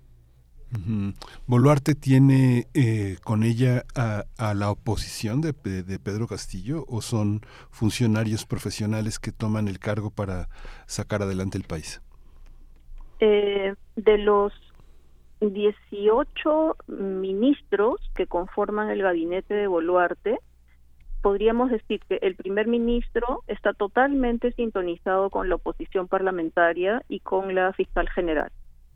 Eh, y hay otros dos ministros que son cuotas de la oposición parlamentaria.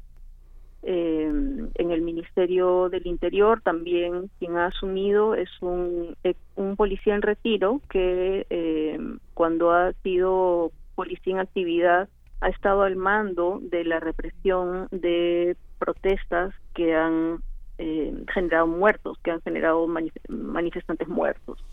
Eh, entonces, no es un y bueno y el resto de profesionales digamos tecnócratas que forman parte de este nuevo gabinete que asumió el sábado eh, no no tienen mucha mucha voz no respecto de la interlocución de la oposición parlamentaria Jacqueline Fox, bueno, pues falta mucho para, para 2024, para tener una nueva elección presidencial. Eh, ¿Qué se prevé? ¿Qué se prevé en términos de movilizaciones, en términos de esta demanda que ha sido clara para desde la gente que está protestando en varias eh, ciudades de, del país, en la capital, por supuesto, en estas tres regiones que nos has comentado, que ahora están en un estado de, que se encuentran en un estado de, eh, de emergencia? ¿Qué se prevé para las movilizaciones, para las protestas de la gente, pues, en, en estos en estos próximos días, en estas semanas? Sí, yo quisiera mencionar un, dato de septiembre, de una encuesta de septiembre, mm, señalaba que el 68% de los peruanos no se siente representado por la clase política. Eh, y el Congreso eh, tiene más o menos un 76, por, perdón, 86% de desaprobación desde hace varios meses. Y eh, también un eh, ochenta y tantos por ciento de las personas estaban a favor del cierre del Congreso en una encuesta de noviembre y es que el Congreso inhabilitaba a Pedro Castillo. Entonces, eh, quienes están en este momento eh, tomando las decisiones eh, en esta situación tan crítica, en, en, mientras transcurre esta crisis política, no tienen la legitimidad de la mayoría de la población eh, hay una gran cantidad de pequeñas organizaciones eh, civiles, campesinas, eh, urbanas y rurales de regiones que eh, están haciendo pronunciamientos para que el, el Congreso se vaya. Eh, hay incluso algunas eh, de estas organizaciones y algunas regiones que no reconocen a la presidenta Boluarte y es muy probable que las movilizaciones sigan. Eh, las primeras reacciones a este anuncio de, la convocatoria, eh, digamos, de trabajar con el Congreso, que el Ejecutivo y el Legislativo trabajen en un proyecto de ley para que las eh, nuevas elecciones generales sean en 2024, eso a muchas personas les parece ilegítimo hacerlo con este Congreso, ¿no? Y, mm, y entonces sospecho que las movilizaciones continuarán. Eh, ojalá no haya más, más violencia policial que cause más heridos y más muertos. Y, y, queda por otro lado una, una opción, digamos, entre la baraja constitucional. Si la presidenta en este momento o en algún momento renunciara, eh, asume la presidencia el presidente del Congreso y él tendría que convocar de inmediato a elecciones generales. Pues Jacqueline Fox, eh, muchas gracias por todo este todo este reporte. Queda, queda todavía mucho que hacer. Los peruanos parece que parece que lo que más les importa es su democracia, su libertad y sus derechos. Así que bueno, yo creo que, que, hay que seguir este este aliento de libertades y de, y de preocupación en general en Latinoamérica por este por este enorme país tan incomunicado a veces, ¿no? Sí, vamos a vamos a seguir este en contacto y y pendientes de lo que ocurre. Muchas gracias, Jacqueline. Un abrazo. Hasta pronto, Jacqueline Fox, periodista, colaboradora en Perú del diario El País. Nosotros vamos a hacer una pausa, una pausa musical. Son las 8 con 34 minutos de la curaduría de Bruno Bartra, la propuesta que nos hace esta mañana con una dedicación a Paul Cohen. Vamos a escuchar, no, dignificada ya sonó, vamos a escuchar La cumbia del mole.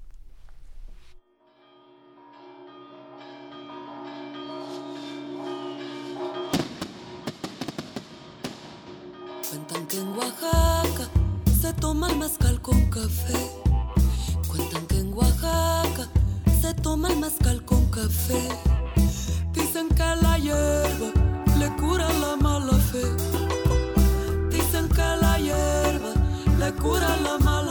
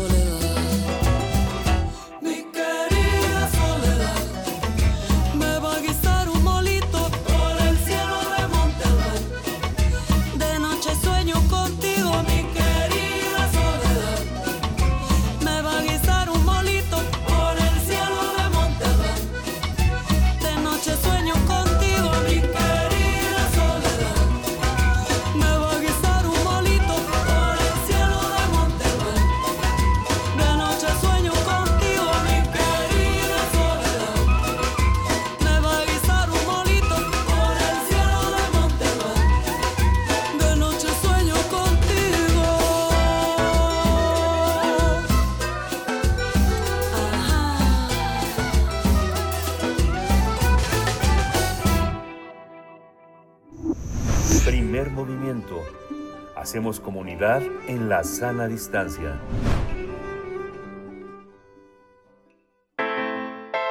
Nota Internacional.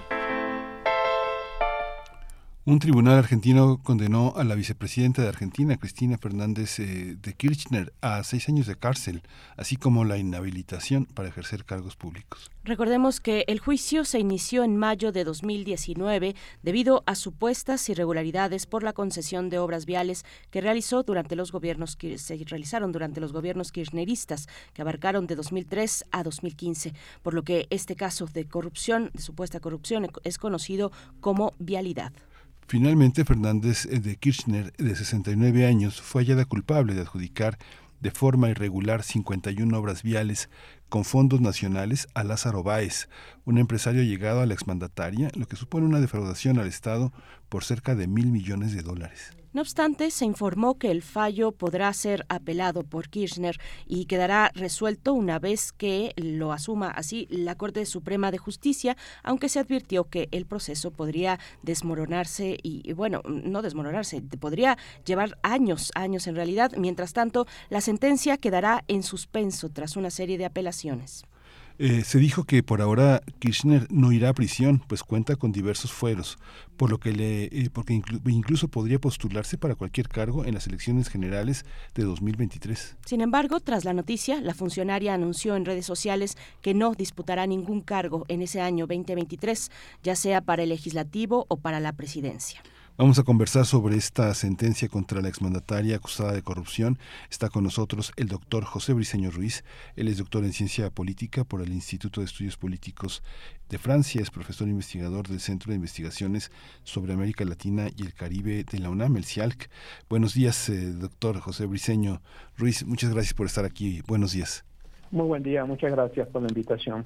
Gracias, eh, doctor Briceño. Bienvenido. Pues, ¿cuál es su balance inicial eh, sobre esta decisión, este fallo de la justicia argentina sobre la vicepresidenta Cristina Fernández?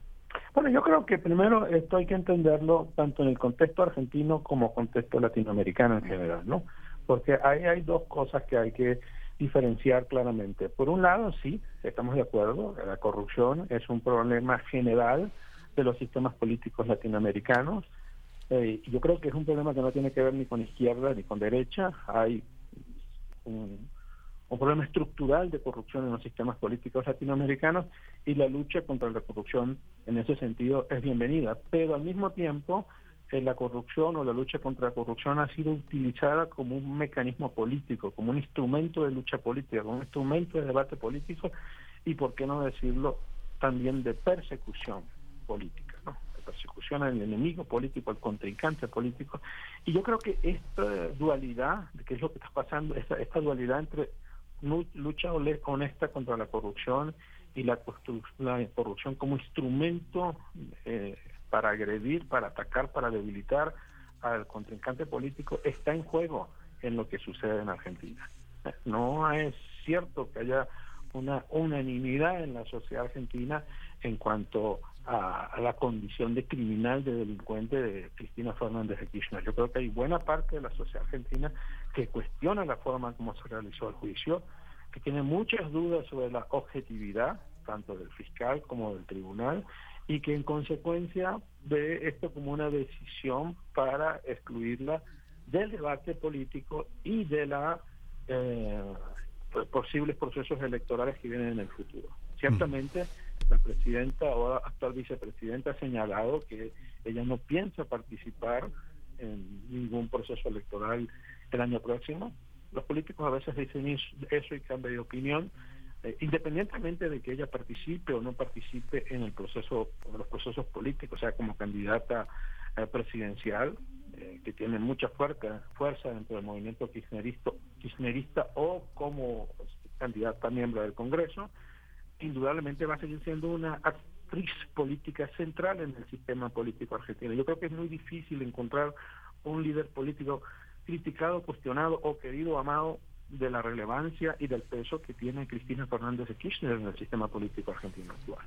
Entonces mi primera reflexión es esa, ¿no? ¿Realmente hay una lucha sincera, honesta contra la corrupción o es un instrumento en la lucha política para eliminar a líderes con cierto carisma y arraigo popular y la experiencia de Brasil es bastante esclarecedora en ese sentido, ¿no? El juicio que se hizo en el año 2018 para excluir a Lula del proceso electoral cuando claramente era el, que estaba liderando las encuestas, que después demostró ser un juicio falso, incluso con grabaciones que eh, expresaron de forma clara el sesgo que tenía el juez Sergio Moro en ese proceso judicial.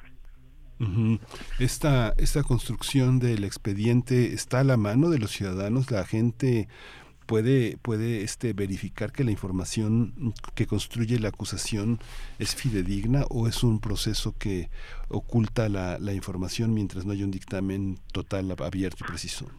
Bueno, es como cualquier proceso judicial, entiendo yo. Hay procesos judiciales cuando están en su fase de sumario o en su fase de evacuación de pruebas, no toda la, no todo el expediente está abierto a todos los ciudadanos, sino a los involucrados.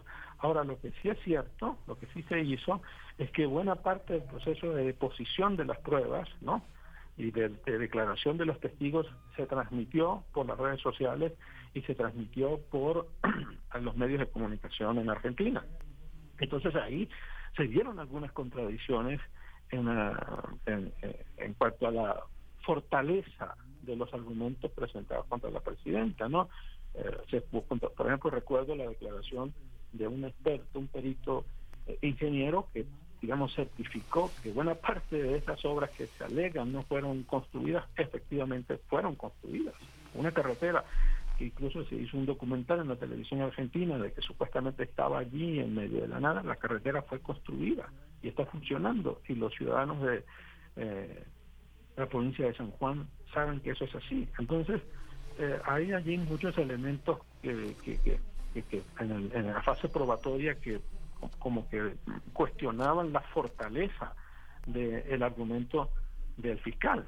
Además, hay acusaciones y también eso se demostró de forma pública con videos en Argentina, de que, por ejemplo, el fiscal eh, Luciani y el juez Uriburo, que es el que decide, se supone que cuando hay un proceso neutral, serio, el trato entre ellos debe ser más formal, ellos, tanto el fiscal eh, Luciani como el juez Uriburo, participaban en una suerte de equipo de fútbol eh, que se reunían los fines de semana en una quinta, en un rancho de, del presidente Macri, que llamado Los Abrojos, y participaban en como grandes amigos en partidos de fútbol el fin de semana y en los días de semana eran juez y fiscal en un juicio contra, digamos, una figura central en el sistema político argentino y que además tiene como su némesis, némesis por decirlo de alguna manera, a, Mauricio Macri, que era el dueño de la casa donde el fiscal y donde el, juez jugaban alegremente fútbol los fines de semana. Entonces yo creo que eso genera, eso justamente es lo que genera cuestionamientos en sectores de la sociedad argentina sobre si realmente hay una persecución política o si hay un compromiso sincero y honesto, que quizás es lo que todos los ciudadanos latinoamericanos queremos, en la lucha contra la corrupción. Doctor Briceño, bueno, eh, Cristina Fernández no, no irá a la cárcel por, por la inmunidad que tiene su cargo, entiendo, eh, como vicepresidenta. Vendrá un proceso de apelación, un proceso largo, esto se puede prolongar en el tiempo.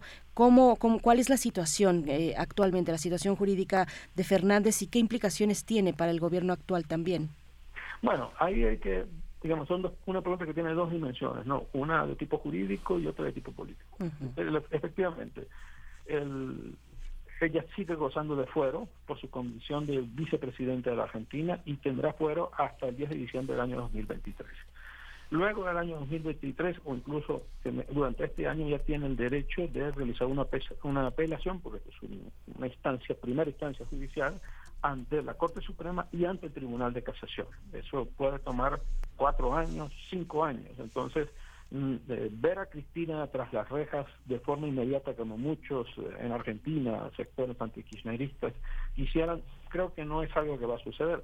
Pero además, si efectivamente eso llegara a suceder de aquí a tres o cuatro años, Cristina Kirchner está muy cerca de cumplir los 70 años. Y en la legislación argentina, luego de los 70 años, pues si se ratificara en todas estas instancias la Corte Suprema, el Tribunal de Casación, la decisión, pues ella este, cumpliría su pena su, de prisión en su casa, porque es una normativa, es una garantía, es un beneficio judicial que establece la legislación argentina para las personas de, esa edad. Entonces, ver a Cristina tras las rejas no parece como un hecho mm, viable en el mediano plazo por todo esto que acabo de señalar.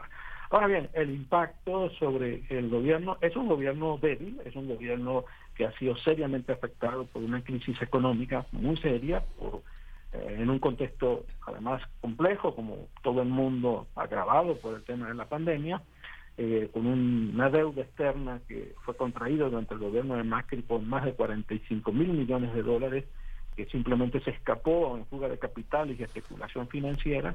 Entonces la situación eh, ya era bastante mala, ¿no? Eh, para eh, antes del juicio. Yo creo que esto en los sectores más antikirchneristas, pues digamos, debilita un poco más al gobierno, porque al final es su vicepresidente, porque pues en términos mediáticos, los grandes medios de comunicación, eso es muy fácil verificarlo, porque ahora tenemos acceso a esos medios a través de YouTube, por ejemplo, acá en México, TN, que es eh, Todo Noticias, un canal de televisión vinculado al grupo Clarín, que es fuertemente enemigo, incluso en la declaración que hace Cristina Fernández de Kirchner se dirige directamente al dueño, magnate del grupo Clarín, el señor Mañeto, y en La Nación Plus, que se comenta en las esferas periodísticas que al final es financiada por Macri, pues se dedican 24 horas a atacar al gobierno de Fernández y a Cristina Fernández de Kirchner, y eso llega a sectores de la población, aunque hoy estamos en un mundo más complejo, donde los medios sociales, donde las redes sociales también crean opinión pública, los medios tradicionales siguen creando opinión pública y además están involucrándose en las redes sociales. Entonces, esta, este ataque permanente a Cristina y su ahora eh, decisión en contra suya, etcétera, etcétera, pues creo que es un instrumento, un mecanismo adicional en la estrategia de debilitar un gobierno que económicamente al menos está muy débil, eso es un hecho. Pero no olvidemos que el peronismo es una fuerza social en la Argentina histórica, ¿no? Aquí ya no salimos del contexto de esta coyuntura y vamos a algo un, poquito más estructural del, sistema político argentino. El, peronismo, el kirchnerismo es una expresión de ese peronismo, es fuerte, es consolidado, es estructural en la sociedad argentina y tiene una enorme capacidad, una expresión que está ahora de moda de resiliencia, no de reconstruirse, de recrearse. Así que yo sería prudente en adelantar el fin de la trayectoria política de Cristina Fernández de Kirchner. ¿Consideras que eh, la sociedad argentina eh, lo vive de una manera comprometida en las calles. El, ciudadano, el ciudadano, como decimos, el ciudadano de a pie tiene es, es, es, medible la respuesta de la ciudadanía frente a esta situación, frente a este conflicto. Bueno, en Argentina usan una expresión que no utilizamos para referirnos a las diferencias políticas en, en, en momentos históricos determinados. ¿no? Por ejemplo, en México hablamos de una polarización y eso también se habla en Chile, se habla, también se habla en Perú. En Argentina se habla de una grieta. Mm. Se dice que hay una grieta en el sistema político, ¿no? Eh, y ese es un viejo dilema que incluso los cientistas políticos argentinos como, como Juan Carlos Portantiero escribió en los años 70 de la división entre un eje político nacional, popular, transformador, que es expresado, expresado por el peronismo, y un eje, un sector político eh, tradicionalmente liberal, vinculado a la economía internacional, a las, digamos, élites políticas y económicas que incluso tienen sus raíces en la Argentina liberal después del fin del gobierno de Rosas en 1851, y esa división, esa grieta existe. Existe y el argumento de Portantiero es que ninguno de los de un sector se impone al otro, ni el sector liberal se puede oponer al sector nacional popular ni viceversa. Y yo creo que eso es la explica la reacción ante el, juicio de Cristina. Hay una parte muy importante de la sociedad argentina que se opone a ese juicio y que lo rechaza y que lo critica en las calles. E incluso eso se vio en, durante el mes de agosto, durante el mes de septiembre, en las protestas o las mítines, reuniones de apoyo a la presidenta cerca de su casa en el barrio norte, donde ella vive en Buenos Aires, que fue justamente donde sucedió el atentado, ¿no? el intento de, terminar su vida eh, cerca de su casa. Se reunían todas las noches centenares de personas en su defensa, pero siendo justo en el análisis también hay una parte de la sociedad argentina que representa eso que por quiero llamar al sector liberal, que se opone, que sale a las calles acusando una de criminal. Ahora, respondiendo a la pregunta, sí hay un sector específico, concreto, que de forma se, moviliza políticamente para expresar de forma clara su apoyo a, al actual gobierno y especialmente al liderazgo de Cristina Fernández de Kirchner. Doctor, bueno, con todos estos casos que usted ya mismo ha mencionado, que han salido en las narrativas eh, recientes con el caso de Perú, hace un momento aquí mismo hablamos de Perú y de la situación eh, de Pedro Castillo, eh, Perú, Brasil también, eh, Bolivia con Evo Morales, en fin, bueno, lo difícil que lo tuvo Gabriel Boric en, Chile para ganarle a la ultraderecha, además, no solo a la derecha, sino a la ultraderecha. ¿Cómo ve, cómo ve usted con todos estos elementos y estos casos, pues a los gobiernos de izquierda en estos momentos, este frente o esta, esto que también sale en las narrativas, el lawfare o la guerra, la guerra judicial que emprende una parte de la derecha en contra de estos gobiernos eh, de izquierda, ¿cómo está viendo la situación en lo general en la región? No, bueno, yo creo que de, eh, grandes retos, ¿eh? de grandes retos es evidente que hay un reclamo de la población cuestionamiento a ese miniciclo de gobiernos de derecha que se dio entre 2015 y 2018, expresado por Lenin Moreno, por Macri, por Temer, por Bolsonaro y incluso por viejos sectores como viejos actores como Piñera Duque. Y por eso pierden las elecciones. Eso es un hecho, ¿no? Eh, por eso gana Boric con un líder joven, que no pertenecía a un partido histórico tradicional, por eso gana Petro, que tiene una historia diferente, pero los retos son grandes. Los retos son grandes porque al mismo tiempo, y eso es un fenómeno internacional, no es un fenómeno solo latinoamericano, sino global, está surgiendo una extrema derecha.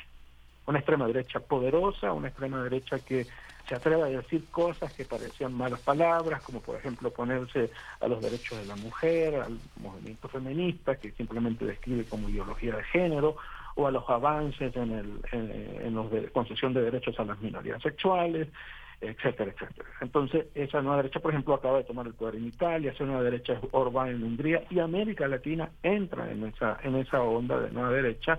Ese es el caso de Cas, ese es el caso de Hernández, en Chile, el caso de Hernández en, en Colombia, y hay en, en, Argentina un personaje, Javier Milei, que se describe a sí mismo, estuvo hace poco acá en México, que se describe a sí mismo como libertario y en el fondo es un hombre profundamente conservador.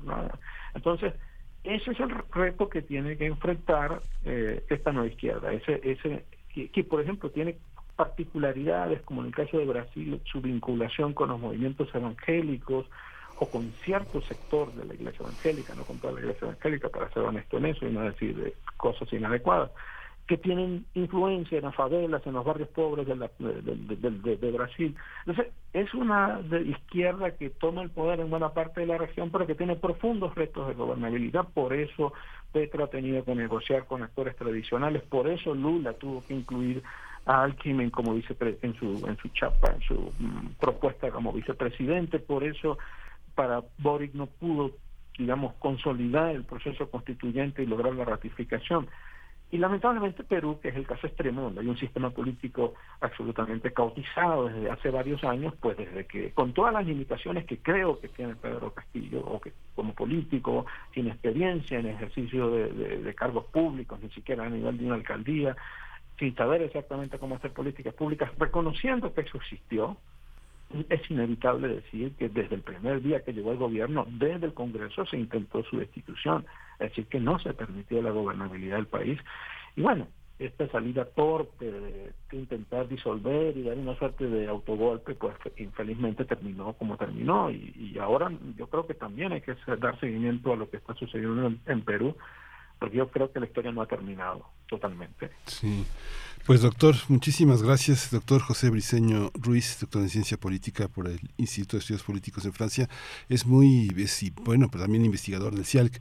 Es tendremos que reunirnos para hablar de cómo, cómo es la emergencia de las derechas, porque son distintas. Sorprende mucho que un país tan culto con una industria editorial, con universidades crecientes, emergentes en toda Argentina, tenga esta derecha, ¿no? Este, pero tenemos que analizarlo, ojalá y podamos contar con usted para poder discutir esos temas. Muchas gracias por, por su intervención esta mañana, doctor Briseño Ruiz.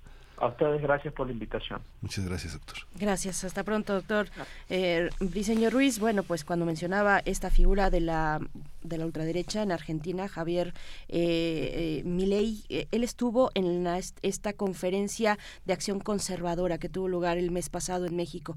fue de los que estuvieron por acá, junto con Cast y junto con pues todo esta pues esta configuración de actores, eh, algunos eh, descendientes de dictadores, ¿no? De Trujillo, en fin, bueno, eh, de verdad hay que poner atención a lo que está ocurriendo en este sentido en nuestra región. Vamos a hacer una pausa para despedirnos de Radio Nicolaita. Qué rápido se me fue esta segunda hora de transmisión. Son las 8 con 59 minutos. Nos vamos sin música. ¿O sí con música? No. Sí, con un poquito. Vamos, vamos con Lila Downs, la propuesta musical de esta mañana y volvemos después del corte. Mi culpa, Dovigi, es por mi culpa, Señor. Bebí de tu memoria, aroma, tierra, agave y sol. Yo soy la que le gusta este castigo mejor.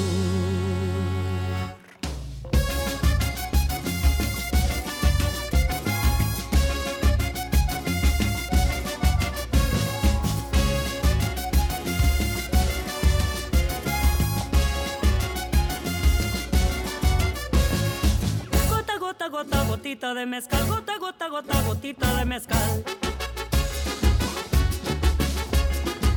Gota, gota, gota, gotita de mezcal, gota, gota, gota, gotita de mezcal. Dicen que tomando pierdes la cabeza y el dinero. Dicen que tomando pierdes la cabeza y el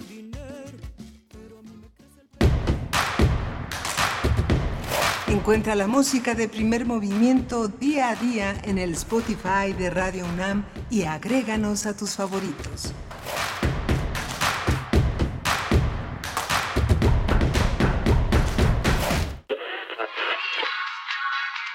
Dijeron que el video mataría a la estrella de radio. Pero no fue así. Tenemos casi 23.000 audios disponibles en nuestro podcast. Conoce nuestras series, radioteatros, barras, adaptaciones y otras joyas radiofónicas del pasado en www.radiopodcast.unam.mx. Disfruta toda hora Radio UNAM. Experiencia Sonora. No, comadre, ya no entiendo nada. Cada día todo más caro. Yo sí entiendo, estamos muy mal. Todo está carísimo. Además, ya no se encuentra lo mismo que antes. En México, Vivimos una crisis alimentaria. La inflación y la falta de seguridad han generado carestía de alimentos y precios altísimos. En el PRD proponemos un plan de emergencia alimentaria que garantice el acceso a los alimentos a precios justos. PRD. Raticida, gasolina, ácido sulfúrico, amoníaco, acetona. No importa qué droga química te metas Todas están hechas con veneno y de todas formas te destruyes. La sangre de las drogas nos mancha a todos. Mejor métete esto en la cabeza. Si te drogas, te dañas. Si necesitas ayuda, llama a la línea de la vida. 800-911-2000. Para vivir feliz, no necesitas meterte nada. El protocolo es un documento que hace explícita la interacción entre diversas áreas de la universidad que tenemos a nuestro cargo pues, diversos tramos de la responsabilidad en el manejo de los casos de violencia por razones de género. Seguimos construyendo igualdad. Sintonízanos este miércoles a las 10 de la mañana. Tenemos como invitada a la doctora Guadalupe Barrena, titular de la Defensoría de los Derechos Universitarios, Igualdad y Atención de la Violencia de Género, que nos habla del protocolo para la atención integral de casos de violencia por razones de género en la UNAM. Escuchar y escucharnos. Construyendo Igualdad. Décima temporada.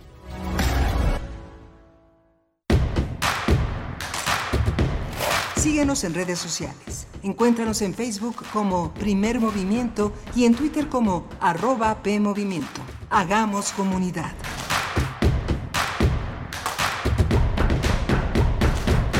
Estamos de vuelta. Muy buenos días. Ya son las 9 con 3 minutos de la mañana, lunes 12 de diciembre, 12 de diciembre del 2022. Bueno, este día que nos recuerda la el poder de un fenómeno, un fenómeno como el de Donancy en Guadalupe, un fenómeno imbricado en lo cultural, en lo religioso, bueno, un símbolo también de identidad. Es muy interesante verlo, eh, ver eh, en estos días el fervor de los peregrinos que se acercan a la Basílica de Guadalupe. Por acá nos comenta María Elizondo, dice mm, eh, que no es, ella no es Ay, a ver cómo, cómo era. Sí, dice, buenos días, yo no soy religiosa y no soy, no soy guadalupana, pero sí me causa sorpresa la penetración de esta creencia y sí me interesa entender más qué significa esto para todos, para otros, dice. Les mando abrazos, me manda abrazos a mí además, dice, tengan buena semana. Pues con este comentario iniciamos esta tercera hora de, de, transmisión en vivo, en vivo, en vivo por las frecuencias universitarias donde se encuentra Rodrigo Aguilar hoy aquí en cabina en la producción ejecutiva, está Violeta Berber en la asistencia de producción, em, Andrés Ramírez hoy en los controles técnicos, nos acompaña también eh, Arturo, no, está mm, Toño Quijano, nuestro jefe de noticias, y Miguel Ángel Quemain en la conducción. Querido Miguel Ángel, ¿cómo estás? Hola Berenice, buenos días a todos. Pues ya muchos se habrán enterado de esta triste noticia de que murió el dramaturgo y titiritero Lucio Espíndola desde los años 70, a principios de los años 70 estuvo con nosotros con un gran legado, con una gran este con una gran sabiduría y sobre todo con una gran bondad y un gran amor por, por, por el teatro, por el teatro que se hace para niños, no el teatro infantil, el teatro que se hace para niños con la mayor madurez, con el mayor riesgo y con la mayor inteligencia, acompañado de todo un equipo que que prohibió Amaranta Leiva, que es, eh, que es eh, su hija, seguirá siendo su hija, aunque él no esté, y Lourdes Pérez Gay, que eh, su compañera de, trabajo, su, su, compañera de vida, que hicieron Marionetas de la Esquina, una, una, una, una un conjunto, un grupo muy potente que hace posible que las marionetas, que todo este empuje que tuvo Lucio siga entre nosotros. Queda yo creo que el sistema el sistema cultural endeudado con una gran exposición, con una con un gran empuje hacia el teatro infantil. Yo creo que en nombre de esta labor tan desinteresada, tan importante, tan, eh, tan entregada por el amor y por la vocación, es importante que tenga un respaldo y una, y una, y una vocación institucional que sepa acoger lo que alguien deja, este gran nómada que se quedó entre nosotros, siempre nómada, siempre nómada, nómada por su riesgo, por sus libertades, por su capacidad de crear. Deja la compañía en un momento de enorme madurez. Yo creo que estuvo hasta el último momento, yo todavía tuve la oportunidad de de poder saludarlo, de poder abrazarlo con todas las restricciones de la distancia, pero era inevitable abrazar a ese hombre con una sonrisa siempre, siempre inaugural, a pesar de la desmemoria que en los últimos tiempos lo, lo, lo, lo, acosó, pero siempre había una, una actitud este, generosa y bueno, que no se vaya Lucio Espíndola, hay que conservarlo entre nosotros, Berenice. Ay, Miguel Ángel, sí, qué, qué triste noticia. El fundador de Marionetas de la Esquina, Lucio Espíndola, pues bueno, así iniciamos esta mañana, una triste noticia. Ojalá que no se vaya, que se queden, se quedan sus, sus marionetas y se queda también un legado importante. Eh, por acá nos están comentando Rosario Durán, Rosario Durán nos pregunta cuándo ¿Cuándo nos vamos de vacaciones, Rosario Durán? Pues la UNAM, la UNAM ya la próxima semana entra en su periodo de vacaciones administrativas la próxima semana y son tres semanas, es por un plazo de tres semanas que la UNAM estará de vacaciones. Nosotros no, nosotros nos vamos dos, nos vamos dos semanas que será a partir del 25, 26 de diciembre. A ver, eh, déjenme, sí, 26, de diciembre, hasta el 9 de enero hasta y regresamos ya el 9 de enero. El 9 de enero estaremos en vivo de vuelta después de dos semanas de vacaciones, pero todavía nos quedamos con ustedes la próxima. La próxima semana todavía estaremos por acá en vivo en estas frecuencias de Radio UNAM. Y bueno, viene la poesía necesaria en esta mañana y la mesa del día. Interesante la mesa del día, Miguel Ángel. Sí, también vamos a tener las cuáles han sido las reformas que se hicieron a la, a la, al el plan B, llamado el plan B de la reforma electoral, las leyes que fueron modificadas. A tocar este tema con, eh, vamos a tratar con el doctor Hugo Concha Cantú, un, un, un, hombre de ideas, un investigador del Instituto de Investigaciones Jurídicas de la UNAM. Él ha coordinado la plataforma Análisis Electoral 2021 en el instituto y ha coordinado la línea de investigación en justicia. También va a estar con nosotros el doctor Alberto Asís Nasif, investigador del CIESAS, especialista en temas de democracia, procesos electorales y análisis político. Un último comentario en redes sociales, dice Franz Café, un artículo de Carlos Facio, muestra hoy cómo ha funcionado el lawfare o esta guerra judicial articulado por Washington para perpetrar golpes de Estado blandos contra gobiernos de izquierda. Gracias, eh, gracias Franz Café por este comentario. Y bueno, eh, Cristian Araiza dice, ¿se va la señal de FM o es mi radio? Yo creo que debe ser tu radio, Cristian, si no también sintonízanos, bueno, búscanos en la página electrónica Radio UNAM, radio unam.mx eh, y a ver si, si así se arregla la cuestión. Cristian Araiza, nosotros vamos ya con poesía necesaria. Es hora de poesía necesaria. Pues este fin de semana, hacia la semana pasada más, más bien, fue el aniversario de la gran escritora brasileña de origen ucraniano, Clarice Lispector. El 10 de diciembre eh, se cumplieron años de su natalicio. Eh, y un día anterior, su aniversario luctuoso, el 9 de diciembre, eh, murió Clarice Lispector en 1977, un día antes de su cumpleaños. Y bueno, la última estrella es la última publicación también, su última publicación antes de morir por cáncer de ovarios. Eh, en, tenía la edad de 56 años. Murió en Río de Janeiro, Río de Janeiro, y bueno, una escritora, una escritora imantada, una escritura mística, bellísima, profunda críptica también, y les voy a compartir de Clarice Lispector este poema que se titula Estrella peligrosa. Estrella peligrosa. Cara al viento, silencio y silencio. Porcelana ligera, templo sumergido, trigo y vino, tristeza de lo vivido. Los árboles ya han florecido, la sal que trae el viento, conocimiento por encantamiento, esqueleto de ideas, ahora para Nobis. Descomponer la luz, misterio de estrellas, pasión por la precisión, cazando luciérnagas. Luciérnagas es como rocío, diálogo que disfrazan conflictos sin estrellar. Puede ser venenoso como a veces lo es el hongo, en el erotismo oscuro de la vida plena, raíces nudosas. Misa negra, hechiceros, fuentes cercanas, lagos y cascadas, brazos y piernas y ojos, todos los muertos se mezclan y claman por la vida. Le extraño, como si me faltara un diente al frente, agudísimo, qué miedo tan gozoso, esperarte.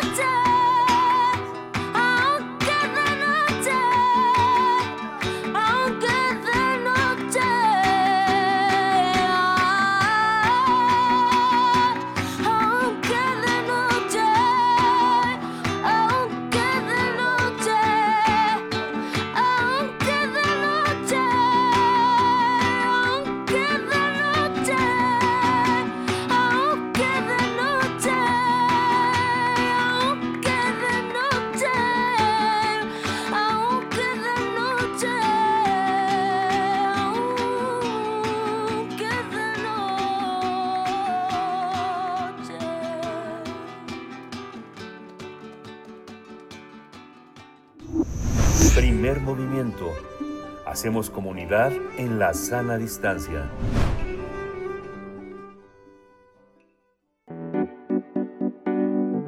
La mesa del día. Tras el rechazo a la reforma eh, constitucional en materia electoral, al no contar con los votos para lograr la mayoría calificada en la Cámara de Diputados, Morena y sus aliados aprobaron la madrugada del miércoles el llamado Plan B. Con 261 votos a favor y 216 en contra, el Pleno avaló el documento en fast track con el rechazo de los legisladores del PAN, PRI y PRD. El objetivo de la iniciativa es reducir, eh, reducir el presupuesto del Instituto Nacional Electoral en unos 175 millones de dólares, compactar la estructura del organismo, impedir el uso de mecanismos financieros para la compra de votos, entre otras medidas. Lorenzo Córdoba, el consejero presidente del INE, advirtió que si la reforma a la legislación secundaria se aprueba en sus términos actuales, se puede poner en riesgo la calidad técnica de los comicios en el país y la gobernabilidad democrática. Por su parte, el presidente Andrés Manuel López Obrador dijo en su conferencia el pasado viernes que el duende hizo sus travesuras, así lo dijo, mientras que el secretario de Gobernación, Adán Augusto López, reconoció que por error se fueron modificaciones en el Plan B que benefician a los partidos aliados a Morena para conservar el registro y que permiten a los partidos políticos disponer de sus excedentes para el siguiente ejercicio fiscal. El funcionario afirmó que ya conversó con el presidente de la Junta de Coordinación Política del Senado, Ricardo Monreal, y que los presidentes de las comisiones para que la Cámara Alta rectifique el error. Los senadores tienen planeado este lunes la discusión de la iniciativa aprobada por la Cámara de Diputados. Bien, pues aquí hay algunos elementos y vamos a tener una conversación esta mañana sobre el Plan B, análisis del Plan B de la reforma electoral aprobada en Cámara de Diputados. Nos acompañan dos invitados. Presento al doctor Hugo Concha Cantú, investigador del Instituto de Investigaciones Jurídicas de la UNAM, coordinador de la plataforma Análisis Electoral Electoral 2021 del mismo instituto y coordinador de la línea de investigación en justicia. Gracias, eh, doctor Hugo Concha. Muy buenos días y gracias por aceptar esta, esta participación. Al contrario, el gusto es mío, Berenice Miguel Ángel. Muy buen día. Muchas gracias, doctor. Eh, está también con nosotros el doctor Alberto Asís Nasif, él es investigador del CIESAS, especialista en temas de democracia, procesos electorales y análisis político. Doctor eh, Asís Nasif, muy bienvenido, muchas gracias por estar esta mañana. Muy buenos días, Miguel Ángel, Berenice y Hugo. Gracias a ambos. Pues bueno, empezamos esta charla. Yo les pediría un contexto, el contexto que, que, ustedes observan en el que se gestan estas propuestas. La primera que no fue, que fue eh, rechazada, y este plan B que ya pasó por Cámara de Diputados. ¿Qué decir del contexto eh, que nos puedan compartir esta mañana? Empezamos en ese mismo orden de presentación. Doctor Hugo Concha. Sí, gracias. Y no saludé a Alberto porque yo no sabía quién era el otro invitado, me estaba esperando que lo anunciara. Ah, Alberto, un, abrazo fuerte. Igualmente, eh, Hugo. a ver, este sí, yo creo que hay que decir un poquillo más porque la historia ah, continuó más allá de solo el plan B, es decir, efectivamente, cuando la reforma constitucional se vio frenada porque la oposición en, en un evento que ha sido muy celebrado, puesto que no lo habían logrado hacer prácticamente a lo largo de, este sexenio, logró unificarse para no aprobar una reforma, un proyecto de reforma constitucional que venía del Ejecutivo Federal. Eh, inmediatamente el Ejecutivo Federal, digamos que lanzó esto que ustedes llaman el Plan B, que es básicamente al no darse la reforma constitucional, mandar un proyecto de reforma legislativa que en este momento está tocando cinco, cinco leyes distintas y creando una nueva que sustituye una existente. Este plan B o, de reforma secundaria o legislativa se llevó a la Cámara de Diputados y en un muy lamentable episodio, y si hay que subrayarlo, básicamente sin conocer el proyecto, eh, los diputados del partido gobernante y de sus aliados, el Partido Verde y el Partido del Trabajo, a cambio de una disposición, lo digo así porque hay que mencionarla, de una disposición que en ese momento ellos exigieron, votaron el proyecto, un proyecto de más de 300 páginas que a todas luces ni siquiera se había leído, ¿no? Eh, y esto fue un poco, pues en esta revancha polarizada que está en la que nos encontramos en el país, y decir, no aprobaron la constitucional, pues ahí les va esta legislativa. Y así se aprobó este proyecto legislativo que hoy en día ya está en el Senado. Ahora bien, Ricardo Monreal, en el, con el juego político que trae, en, muy contextual, digamos, él desde el principio dijo que no iban a hacer lo mismo en el Senado, que el proyecto se iba a discutir y hasta donde sabemos, pues ya ha negociado, me imagino que con el gobierno, por lo menos 70 cambios en particular a este conjunto de leyes. ¿no? Y hay algunas cosas importantes. Yo termino esta primera anotación nada más diciendo algo más. A mí me parece que este, este enorme proyecto de cambio legislativo, que podemos decir toca tres grandes temas, eh, hay que analizarlo con cuidado. El primer tema es una ampliación de derechos políticos a grupos que históricamente se habían quedado fuera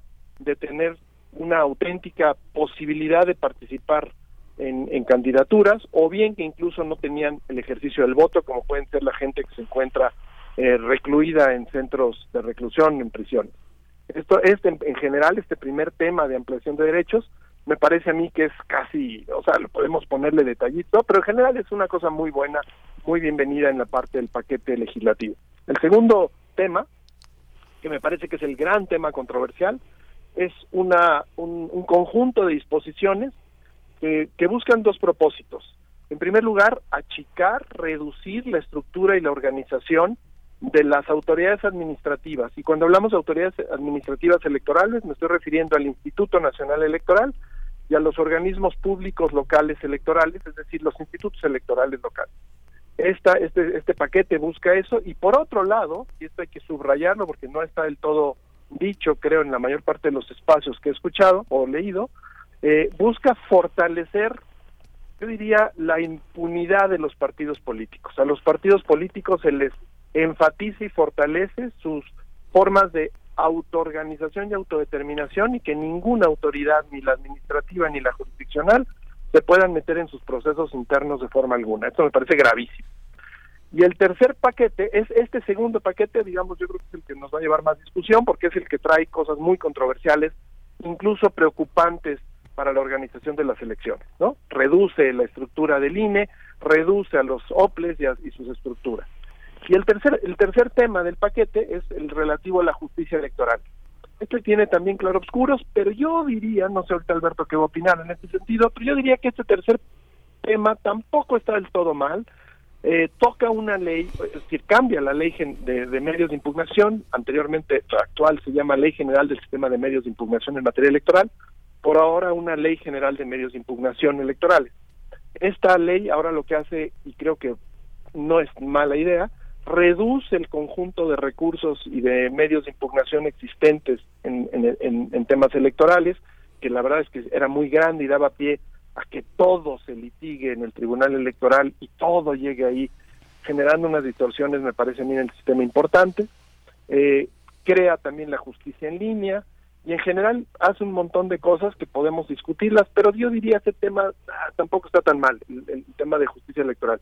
La moderniza, la simplifica, cosa que en términos generales creo que está bien. Yo así es como diría un, haría una primera aproximación a este a este tema que hoy nos convoca. Muchas gracias. Gracias. Eh, doctor Alberto Asís Nasif, eh, bueno, ¿qué decir, qué, qué elementos de contexto agregar y qué decir de los que ya ha puesto en la mesa el doctor Hugo Concha? Sí, me parece que ya Hugo planteó de alguna manera los temas que están en, en debate ahorita y en el litigio en el, en el Congreso. Y bueno, yo añadiría que este plan B, de alguna forma, eh, de estos elementos que se están planteando, el primero, que es la ampliación de derechos, creo que ese sería eh, el aspecto más eh, positivo que me parece que nadie estaría en contra de una ampliación de derechos a grupos vulnerables. Creo que esa es como la zanahoria de la, de la reforma. Pero el otro sí creo que es como un iceberg, ¿no? En donde el Titanic va a ser este, colusión. Y creo que la parte del cambio en la estructura del Instituto Nacional Electoral, hay un, eh, un ruido ahí extraño. Sí, eh, también lo escuchamos de, de este lado. Eh, vamos a ver ya en la producción estamos eh, resolviendo si es de este lado o de qué lugar, pero pero le estamos escuchando bien en realidad, doctor Alberto Asís. Sí, bueno, el cambio de estas de estas seis leyes, una de ellas completamente nueva, sí transforman el, el, sistema electoral y el sistema de justicia y las formas del modelo de comunicación en su conjunto. Y creo que esto es lo que está llamando más, eh, más la atención y ahí es donde se va a poner el, el debate eh, más, eh, más fuerte, donde estarán los acentos, ¿no? A través de la modificación de estas leyes que cambian la manera de organizar el proceso electoral, que cambian los mismos organismos, que cambian también la penalización y las piezas que con ensayos y errores durante mucho tiempo eh, hubo esfuerzos reformadores para ir eh, modificando y entonces en algún momento se cargaban hacia un lado, se cargaban hacia el otro y cuando la oposición veía algún conflicto, los que están ahora en el gobierno, que antes eran oposición, exigían exactamente candados y eh, una sobreregulación de los procesos mismos, ¿no? Ahora como están en el gobierno, lo que quieren es todo lo contrario, es decir, tener los permisos y tener las licencias para poder hacer campañas sin que los eh, multen, sin que haya una penalización, eh, dicen que los funcionarios puedan hacer este en base a su libertad de expresión puedan decir lo que quieran y no haya una una penalización, ¿no? Pues todo esto huele al contexto eh, de presucesión presidencial adelantada en el que estamos, ¿no? En donde se está diciendo hay actos anticipados de campaña. Bueno, todos estos elementos forman parte de ese de ese contexto en donde quieren aflojar ahora todo el sistema, digamos, de eh, de penalización de delitos y bajarle el perfil para que eh, Morena y sus candidatos puedan tener toda la libertad del mundo y hacer sus precampañas de forma de forma anticipada. Yo señalaría eh, un elemento muy muy importante, central, que tiene que ver fundamentalmente con la reestructuración del Instituto Nacional Electoral. Eh, ellos dicen que se están eh, de alguna manera llevando a cabo una reorganización en donde juntan ahí direcciones, entonces juntan capacitación con organización y juntan eh, en lugar de siete ahora van a ser cinco, eh, etcétera. Bueno, este este puede pasar, pero la estructura del servicio profesional electoral, digamos, lo que es el corazón de la organización de los comicios, que se ha ido de alguna manera puliendo y eh, probando a lo largo de los años para tener, digamos, elecciones confiables, que lleguen eh, los representantes a las casillas, que los ciudadanos estén capacitados, que se cuenten bien los votos, que se levanten bien las actas, etcétera. Todo este proceso creo que se va a venir a debilitar mucho si se aprueba en esos términos. Ahora, el otro punto es que nos dicen es que hubo muchos errores, hubo eh, dicen ahí se colaron así como si fuera casi una eh, una travesura que alguien hizo y metió esto de la, la cláusula de vida eterna que se llama no o sea el, el traslape de votos a los partidos chiquitos en una coalición para que no vayan a perder su registro. Este tipo de cosas más otras 69 más que están ahí ah, diciendo que de alguna manera vulneran el marco constitucional están ahí presentes ahora en el, en el Senado como Cámara Revisora. ¿Por qué? Pues porque todo este proceso se hizo eh, con prisa, se hizo sobre las rodillas, de forma muy, muy mal hecha, eh, violentando, digamos, todos los procedimientos constitucionales, no solo los formales, ¿no? en donde se dispensan eh, todas las formas que tiene el Congreso para trabajar en comisiones, para hacer las lecturas correspondientes, sino también las formas políticas y, de legitimidad, es decir, llegar a acuerdos, llegar a consensos, porque la materia misma, pues son las reglas de la democracia, son las reglas del juego político electoral que de alguna manera van a generar gobiernos legítimos o gobiernos ilegítimos, para ponerlo en esos términos.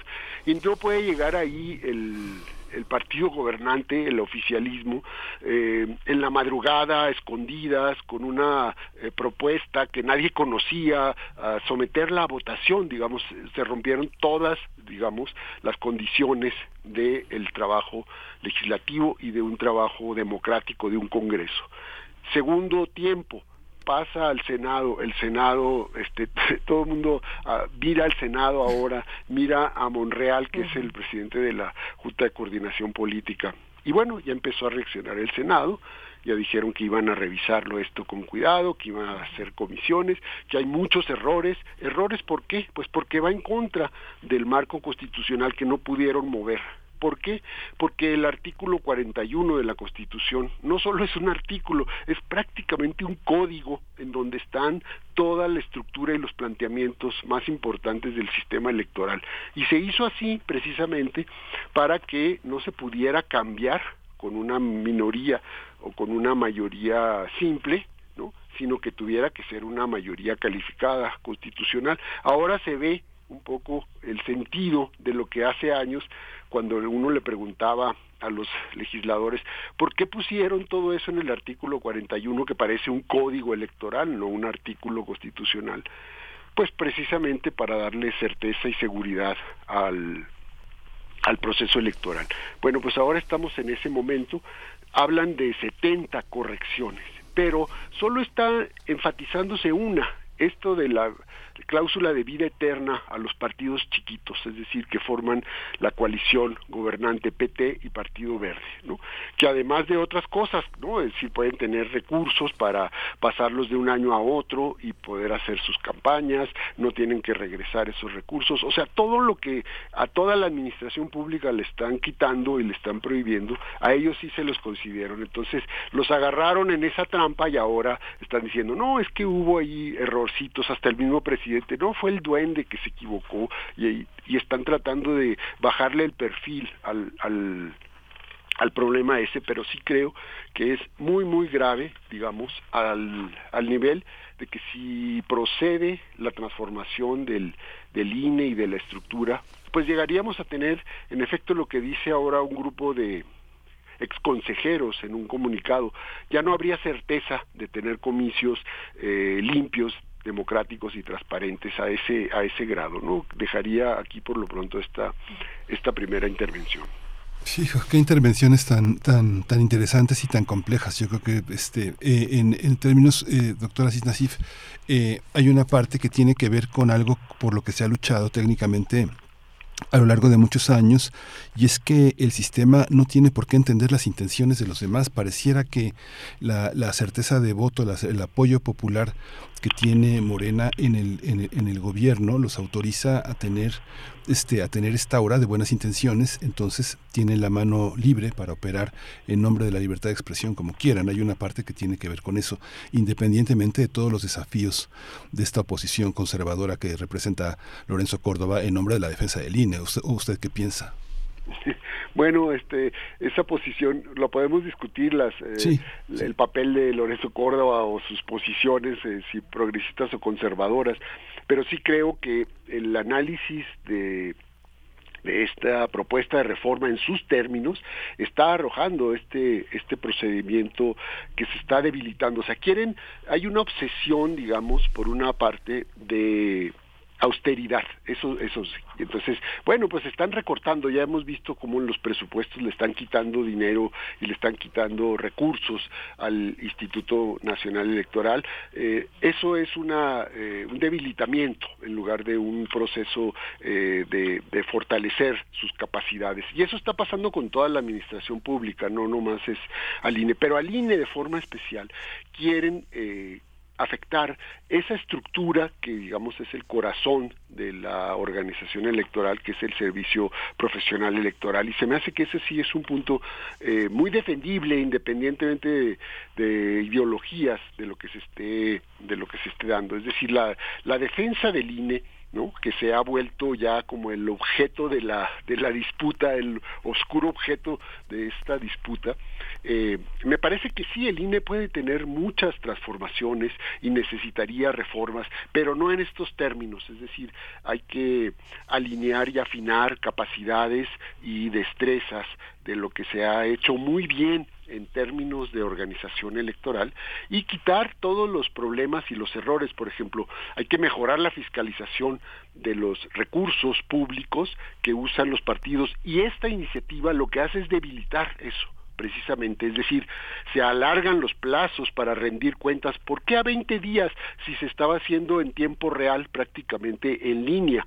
En esos 20 días ya sabemos que los partidos van a hacer dobles contabilidades, digo, no se necesita mucha ciencia para eso pero lo debilitan.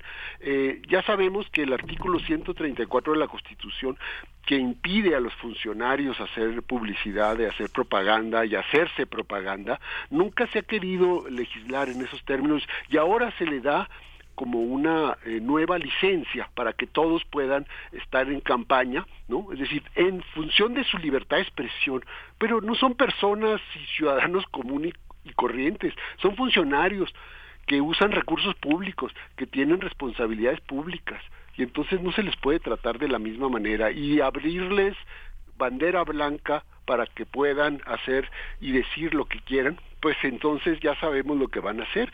Se van a autopromocionar de forma importante con recursos públicos. Este tipo de asuntos que se ha ido eh, cerrando eh, a través de mecanismos de candados, de vigilancia, de regulación, se están vulnerando de forma abierta y burda creo yo, con esta propuesta, independientemente de la ideología, pareciera que se quiere debilitar a propósito todo el proceso que sabemos que ha funcionado bien en los últimos eh, procesos electorales. Sí, en sandalias, en sandalias franciscanas Aline. Doctor Hugo Concha Cantú, debe, debe ser para usted, desde el punto de vista jurídico, un verdadero desastre esta improvisación.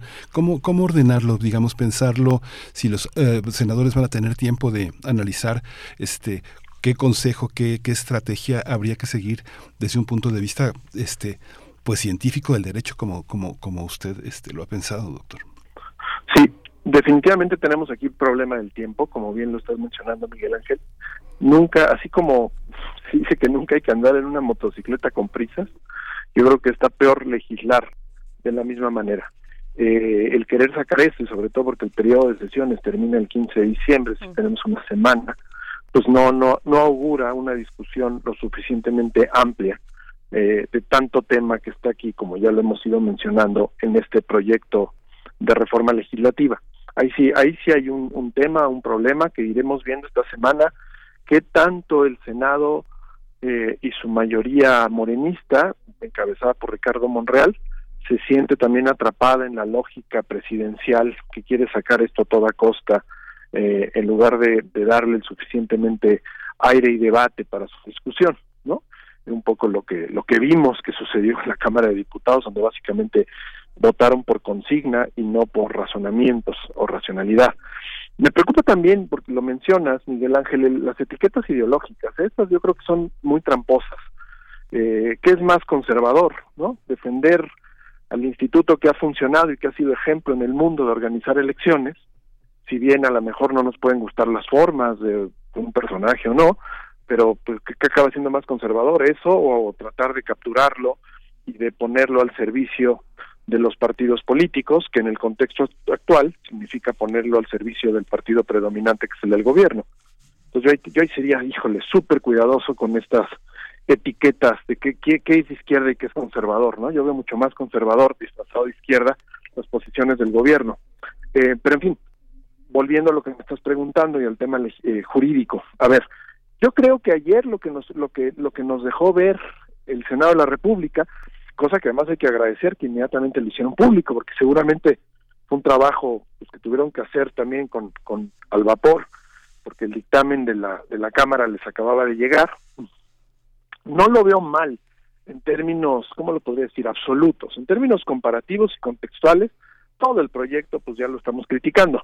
Pero digamos, con lo que estaba en Cámara de Diputados, lo que está llegando al Senado, va un poco mejor. A ver, ha rescatado eh, algunas cosas. Por ejemplo, el proyecto de la Cámara de Diputados traía, y de manera un tanto insensata, una, unas cláusulas, unas disposiciones que buscaban restringir la capacidad del Tribunal Electoral y del INE para interpretar, imagínense, o sea, y eso obviamente es una cosa que va contra la naturaleza de estos órganos.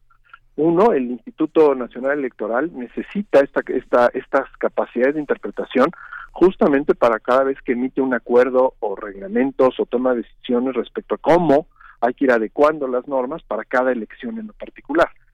Y obviamente eh, el Tribunal Electoral pues lo hace como cualquier órgano jurisdiccional y mucho más tratándose de un órgano último en materia de interpretación constitucional electoral, pues obviamente es parte de su función interpretar en cada caso que se le presenta, en cada controversia, lo que dice la Constitución y las leyes electorales.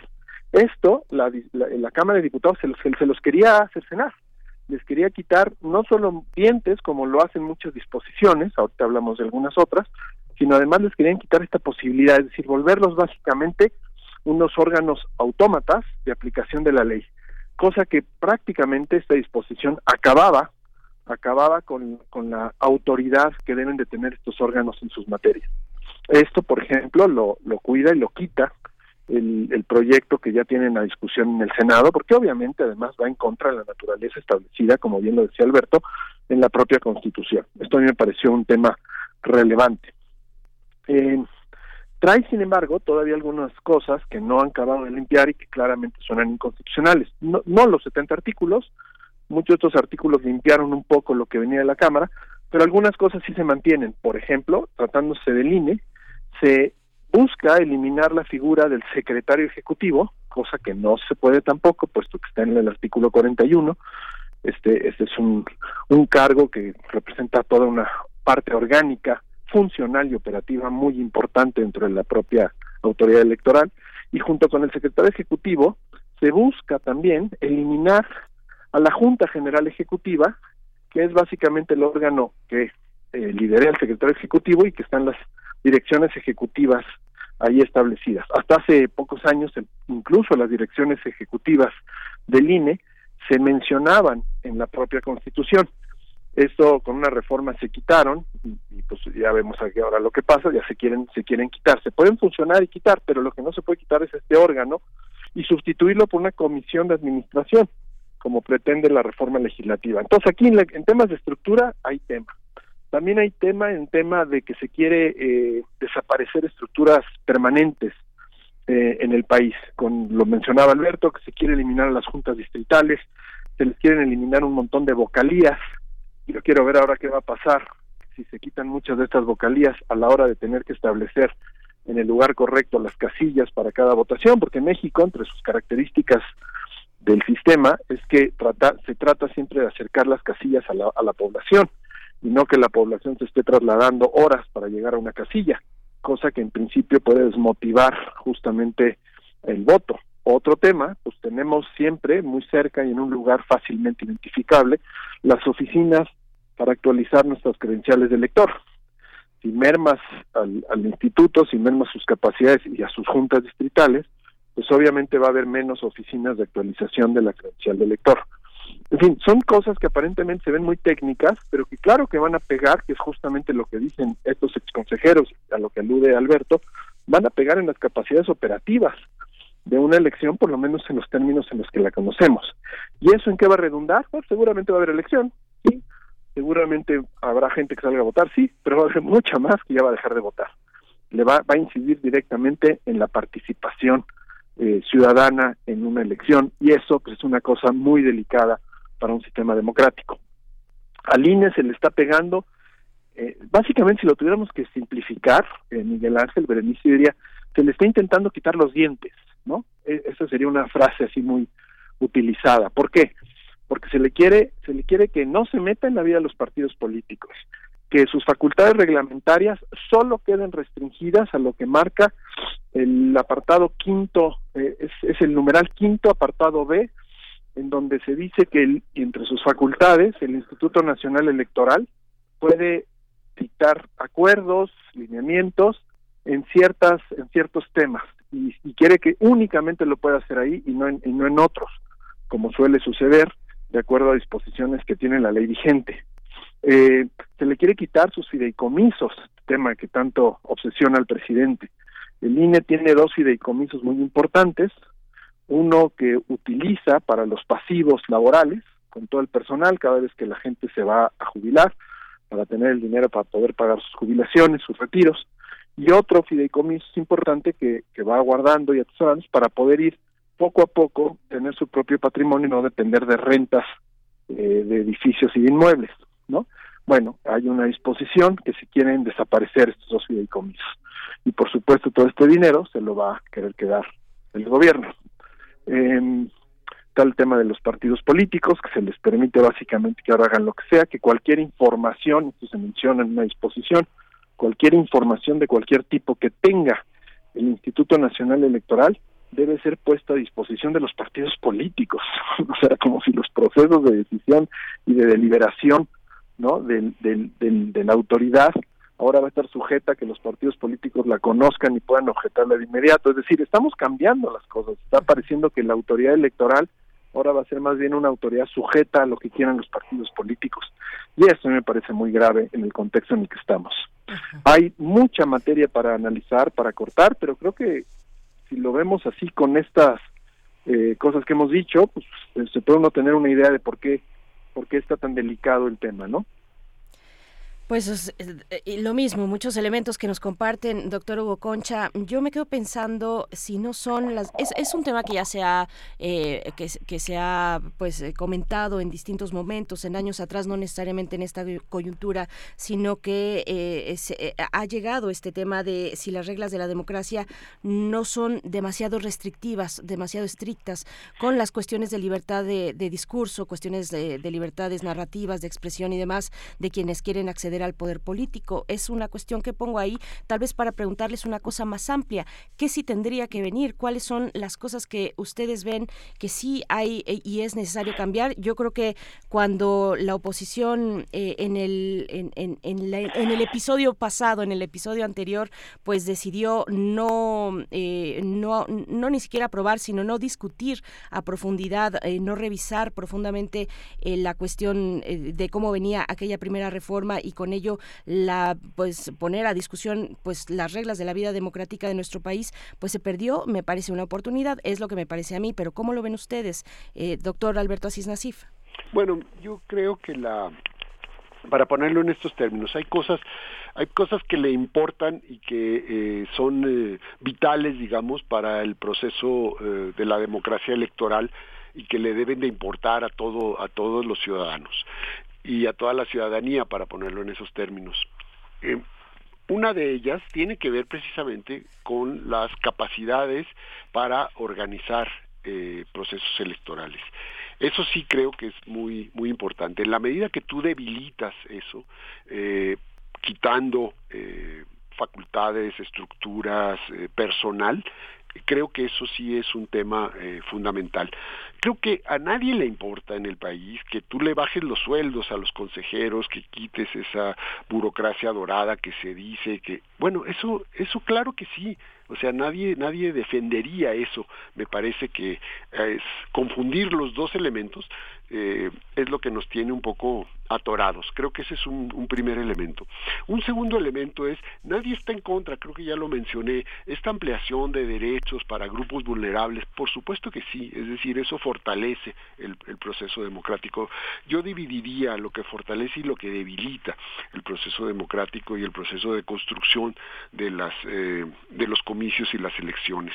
Y eh, pondría de un lado esas cosas que le importan a la ciudadanía y a la ciudadanía lo que le importa es tener eh, estructuras en una institución que le permitan ejercer sus derechos y que tutelen el cuidado de sus derechos. Ya sabemos que se han ido generando a través de ensayo y error reformas que han ido haciendo más eh, requisitoso, digamos, el proceso por la desconfianza misma, es decir, nuestro sistema electoral es producto de la desconfianza, de décadas de hacer fraude electoral llegamos a tener eh, debates y litigios sobre el padrón electoral. Querían quitarle el padrón electoral al INE para mandarlo quién sabe a qué parte, pero que lo recuperara el gobierno. Fueron años, décadas para llegar a tener un padrón electoral confiable que es un instrumento básico fundamental. No, no, lo, no lo muevas, no le quites. Quieres hacer una... Eh, una identidad nacional, hazla, pero no muevas el, el, padrón el padrón electoral. Creo que esos son los elementos, digamos, sobre los que hay que atender. La otra cuestión es, es lo, de, lo de medios y, y lo del artículo 134. Creo que eso también es muy importante. La otra parte es lo de la justicia. Podemos revisar el sistema de justicia, la penalización, eh, etcétera. A la, ¿Por qué se llegó a ese extremo en el que estamos ahorita? Pues por las medidas, los abusos y las desconfianzas que generaron procesos anteriores. ¿Se puede eh, mejorar ese sistema? Muchísimo pero eh, no lo eh, no te vayas al otro extremo no es decir que ponían la, la metáfora del, del árbitro del, de, fútbol que se queda sin tarjetas no ya no tiene ni tarjetas amarillas ni tarjetas rojas. Y entonces los jugadores pueden hacer lo que quiera en, en la cancha en ese, en ese sentido los partidos y el otro elemento que se me hace fundamental es que los partidos ya están metidos hasta la cocina en el, en el INE, es decir, ellos son realmente los que llevan, los que gobiernan, en fin, entonces eso está vulnerando la, la autonomía. Creo que el proceso de construcción de la autonomía de nuestros órganos electorales también fue producto de una historia de muchos esfuerzos y muchas luchas para llegar a tener instituciones confiables y autónomas, ¿no? Entonces se quiere cercenar esa esa autonomía, es decir, que se metan, ¿no? Antes era el gobierno, ahora los partidos. ¿Y qué tenemos ahora? Pues un nuevo partido dominante. Y el partido dominante pues se va a comportar como lo hacía el viejo partido dominante, es decir, lo que hizo en el Congreso la semana pasada fue un acto de eso, lo que hace un partido una fuerza dominante en el en el legislativo. Eso es lo que lo que están haciendo. Ahora hay otros contrapesos, contrapesos la prensa ha puesto luz, ha advertido, otros la oposición también, ¿no? Y entonces de repente ya nos dicen, revisamos y hay un bloque de anticonstitucionalidad. Pues claro que hay un bloque de anticonstitucionalidad. Ya se les había dicho que tenían muy pocos espacios, digamos, fuera de la eh, de lo que no es una reforma constitucional para poder moverse y hacer una, una transformación. Y entonces ahora lo que estamos viendo es que se fueron sobre eh, la, la constitución, digamos, y violentaron la constitución. Entonces ahora están en ese proceso de a ver cómo limpian la iniciativa de este plan B, ¿no? Y de la cual va a salir ya el plan C, para ponerlo en esos términos, eh, y, vamos a ver qué es lo que queda de ese plan C, o sea, si le quitan todos los excesos, los errores, los abusos y lo que son las partes anticonstitucionales, bueno, pues a lo mejor va a quedar algo más, eh, eh, más eh, transitable para, para que la oposición pueda eh, sumarse para que haya la construcción de un consenso entre todas las fuerzas eh, políticas, porque de lo contrario, pues va a quedar otra vez el mayoriteo del partido dominante, ¿no? del partido mayoritario. En, por lo pronto dicen que van a regresar a la Cámara de los Diputados, pero la prisa, que es el elemento que está envenenando los tiempos, pues ahora tenemos solo de aquí al 15, y eso creo que mete una presión terrible para poder generar una reforma democrática en sus términos. Doctor Hugo Concha, bueno, pues un comentario de cierre. Tenemos hasta el día 15 la clausura del periodo ordinario y pues parece parece muy complicado, parece imposible, pero pues no lo sabemos. Vamos a ver cómo cómo marcha la semana y si no hasta el primero de febrero, que sea el siguiente el inicio del siguiente periodo. ¿Cómo cómo ve y con qué cerrar esta esta conversación, doctor Hugo Concha? A ver, yo creo que hay dos, dos faros que deberían de guiar cualquier proyecto de reforma electoral. Y sí, la reforma electoral es necesaria en un país de sistema de derecho rígido y con una sociedad que está cambiando prácticamente en, muy poco tiempo y que tiene demandas novedosas. Entonces, primero que nada, sí, las reformas electorales son necesarias, son bienvenidas, pero siempre y cuando se guíen, yo diría, por dos grandes ideas. La primera, que protejan siempre el pluralismo, que nunca sean a favor de un grupo y, y, en contra de algún otro, ¿no? Me parece que este proyecto de reforma, pues claramente estaba tratando de favorecer al partido en el poder y va en contra un poco de las otras fuerzas políticas. Pues esto es todo lo que ha girado en torno a esta discusión de que las reformas electorales siempre tienen que ser hechas por consenso, justamente para cuidar esta pluralidad. Yo creo que hay un primer punto fundamental. El segundo, me parece que ojo y nunca eh, por reformar perdamos lo ganado. ¿no? Es decir, se ha ganado mucho, se ha invertido mucho, mucho esfuerzo mucha gente, muchas buenas ideas, muchos recursos, ha habido mucho trabajo para hoy en día tener un sistema electoral confiable, ¿no? Que puede tener defectos sin duda, pero que funciona y funciona muy bien. Esto es un poco lo que a veces dice eh, de esta manera tan tan elocuente el consejero presidente, que no no es necesario cambiar nada. Bueno, efectivamente, si, si, si, si se pone en riesgo algo, mejor quedémonos con lo que ya está y que funciona. Ahora, ¿se puede mejorar? Ciertamente. ¿Qué se puede mejorar? Yo diría hay cuatro grandes temas. Uno, ¿se pueden mejorar las autoridades electorales? Sin duda, ¿no? Pero discutamos bien qué, en qué parte. Tenemos un sistema que se quedó un poquito a la mitad al tener un Instituto Nacional Electoral y mantener estructuras locales, ¿no? En donde el INE sí se mete en, el nombramiento de los de las autoridades electorales locales al nombrar a sus consejos, pero al mismo tiempo el presupuesto depende de los gobiernos locales. En fin, tenemos ahí una mezcla muy extraña que a mí no me acaba de convencer que es la mejor. Bueno, podemos discutirla, podemos verla, pero repito, siempre y cuando sea para fortalecer lo que sí funciona y no para debilitarlo ni para dejarlo manco. Esa es una parte. El otro tema, siguiente tema, son cuatro, yo diría, los partidos políticos. Este me parece a mí que es el gran tema y este es un tema claramente, premeditadamente abandonado en este proyecto de reforma. No se quiere tocar a los partidos políticos. Los partidos políticos hoy en día son los amos del juego y son justamente los que abusan del mismo. Son los que siempre sacan la cucharada grande, tanto en recursos como en sus capacidades de acción. No quiere que nadie los toquen en sus procesos de nombramiento de dirigencias y de candidaturas. Cuando nuestra democracia pues prácticamente está en jaque, cuando un ciudadano llega a votar y se le presenta una boleta donde ya están decididas por intercambios, negociaciones o acuerdos populares, quiénes van a ser los candidatos.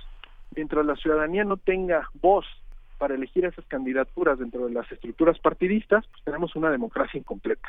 Entonces yo creo que el gran tema de la reforma electoral necesaria en México, que no es la que está siendo discutida, es meternos con los partidos políticos, hacer una regulación de verdad, hacer una regulación en donde los partidos políticos se conviertan en estructuras abiertas, democráticas y que estén con incentivos necesarios de estar buscando siempre ensanchar sus filas. Llama la atención que hoy en día las candidaturas las negocian las cúpulas y que además no tienen ningún interés, porque además ya tienen también reelección, ningún interés en que la ciudadanía se una a ellos o no. Entonces ahí tenemos un tema torado y muy delicado. Tercer tema, temas que tienen que ver con la forma de organizar elecciones. Siempre hay temas que se pueden mejorar y ahí hay un tema también muy delicado, el dinero en la, el dinero en la política. ¿Cómo está llegando recursos? Hay algunos estudios hechos. ¿Cómo está llegando dinero ilícito, normalmente vía efectivo, para, para patrocinar campañas de manera desmedida y que no figure ningún tipo de contabilidad ni de fiscalización. Ojo, porque ahí es la entrada también de las actividades delictivas de los grupos criminales que abundan en el país en la política. Y ya ahí tenemos una luz roja bien prendida, ¿no? Entonces tenemos que meternos a discutir ese tema. ¿Se está discutiendo en la presente reforma? nada, absolutamente nada no se habla algo del financiamiento de los partidos, pero no, no, no nos estamos metiendo realmente para ver de qué manera esto se fiscaliza. Incluso se están relajando otra vez algunas de las medidas que había que se intentaban hacer en materia de fiscalización. Y la estructura que fiscaliza también está siendo golpeada en el proyecto de reforma. Y el cuarto tema, pues es la justicia electoral, ¿no? Yo diría, como, como lo decía al principio, ahí hay algunos de los temas que están planteando que yo no los veo mal, otros más que tienen que discutir, ojo con reducir la estructura. A diferencia de lo que pasa con el INE y los soples, ya no se está tocando tanto la estructura eh, jurisdiccional, la reforma constitucional que es el que, que, no pasó, esa sí quería eliminar a los tribunales locales, eso ya tampoco está, eh, no se puede tocar, eh, se reduce un poco la estructura del tribunal, pero es un tribunal que también se ha burocratizado y ha crecido mucho. Yo incluso diría muchísimo más que, que, lo que ha sucedido con el INE, pero pues el INE es el que tiene sentados a los partidos políticos ahí y por lo tanto es el que siempre se critica y se le ve. Pero la verdad el Tribunal Electoral yo creo que una modernizada y un fortalecimiento operativo no le va a venir nada mal. Eso yo diría que son los grandes cuatro temas que ojalá figuraran en un proyecto de reforma electoral democrática y necesaria. No son los temas que están en la mesa, desgraciadamente y por eso pues más bien tratemos de ver que los que están pues sean y sean hechos de la mejor manera posible, ¿no? Pues con esto, con esto llegamos al fin de esta, de esta mesa. Eh, muchas gracias, doctor Hugo Concha Cantú, por este, por, por, por, el detalle en cada uno de los puntos. Hugo Concha Cantú es investigador del Instituto de Investigaciones Jurídicas de la UNAM, coordinó la plataforma, coordina la plataforma Análisis Electoral 2021 en el, en el Instituto de Investigaciones Jurídicas y la línea de investigación en justicia. Doctor Alberto Asís Nasif, también muchas gracias, investigador de CIESAS, especialista en temas de democracia, procesos electorales y análisis político. A los dos, muchas gracias por este, por este día. Al contrario, gracias a ustedes. Al contrario, buenos días. Buenos días. Buenos días. Hasta pronto. Gracias a ambos. Pues bueno, con esto cerramos la emisión de esta mañana de lunes 12 de diciembre, 10 de la mañana. Nos vamos, Miguel. Nos vamos. Esto fue el primer movimiento. El mundo desde la universidad. Radio UNAM presentó Primer movimiento. El mundo desde la universidad con Berenice Camacho y Miguel Ángel Gemain en la conducción. Rodrigo Aguilar y Violeta Berber, producción. Antonio Quijano y Patricia Zavala, noticias. Miriam Trejo, coordinación de invitados. Tamara Quirós, redes sociales. Arturo González, operación técnica. Locución, Tessa Uribe y Juan Staca. Quédate en sintonía con Radio UNAM. Experiencia sonora.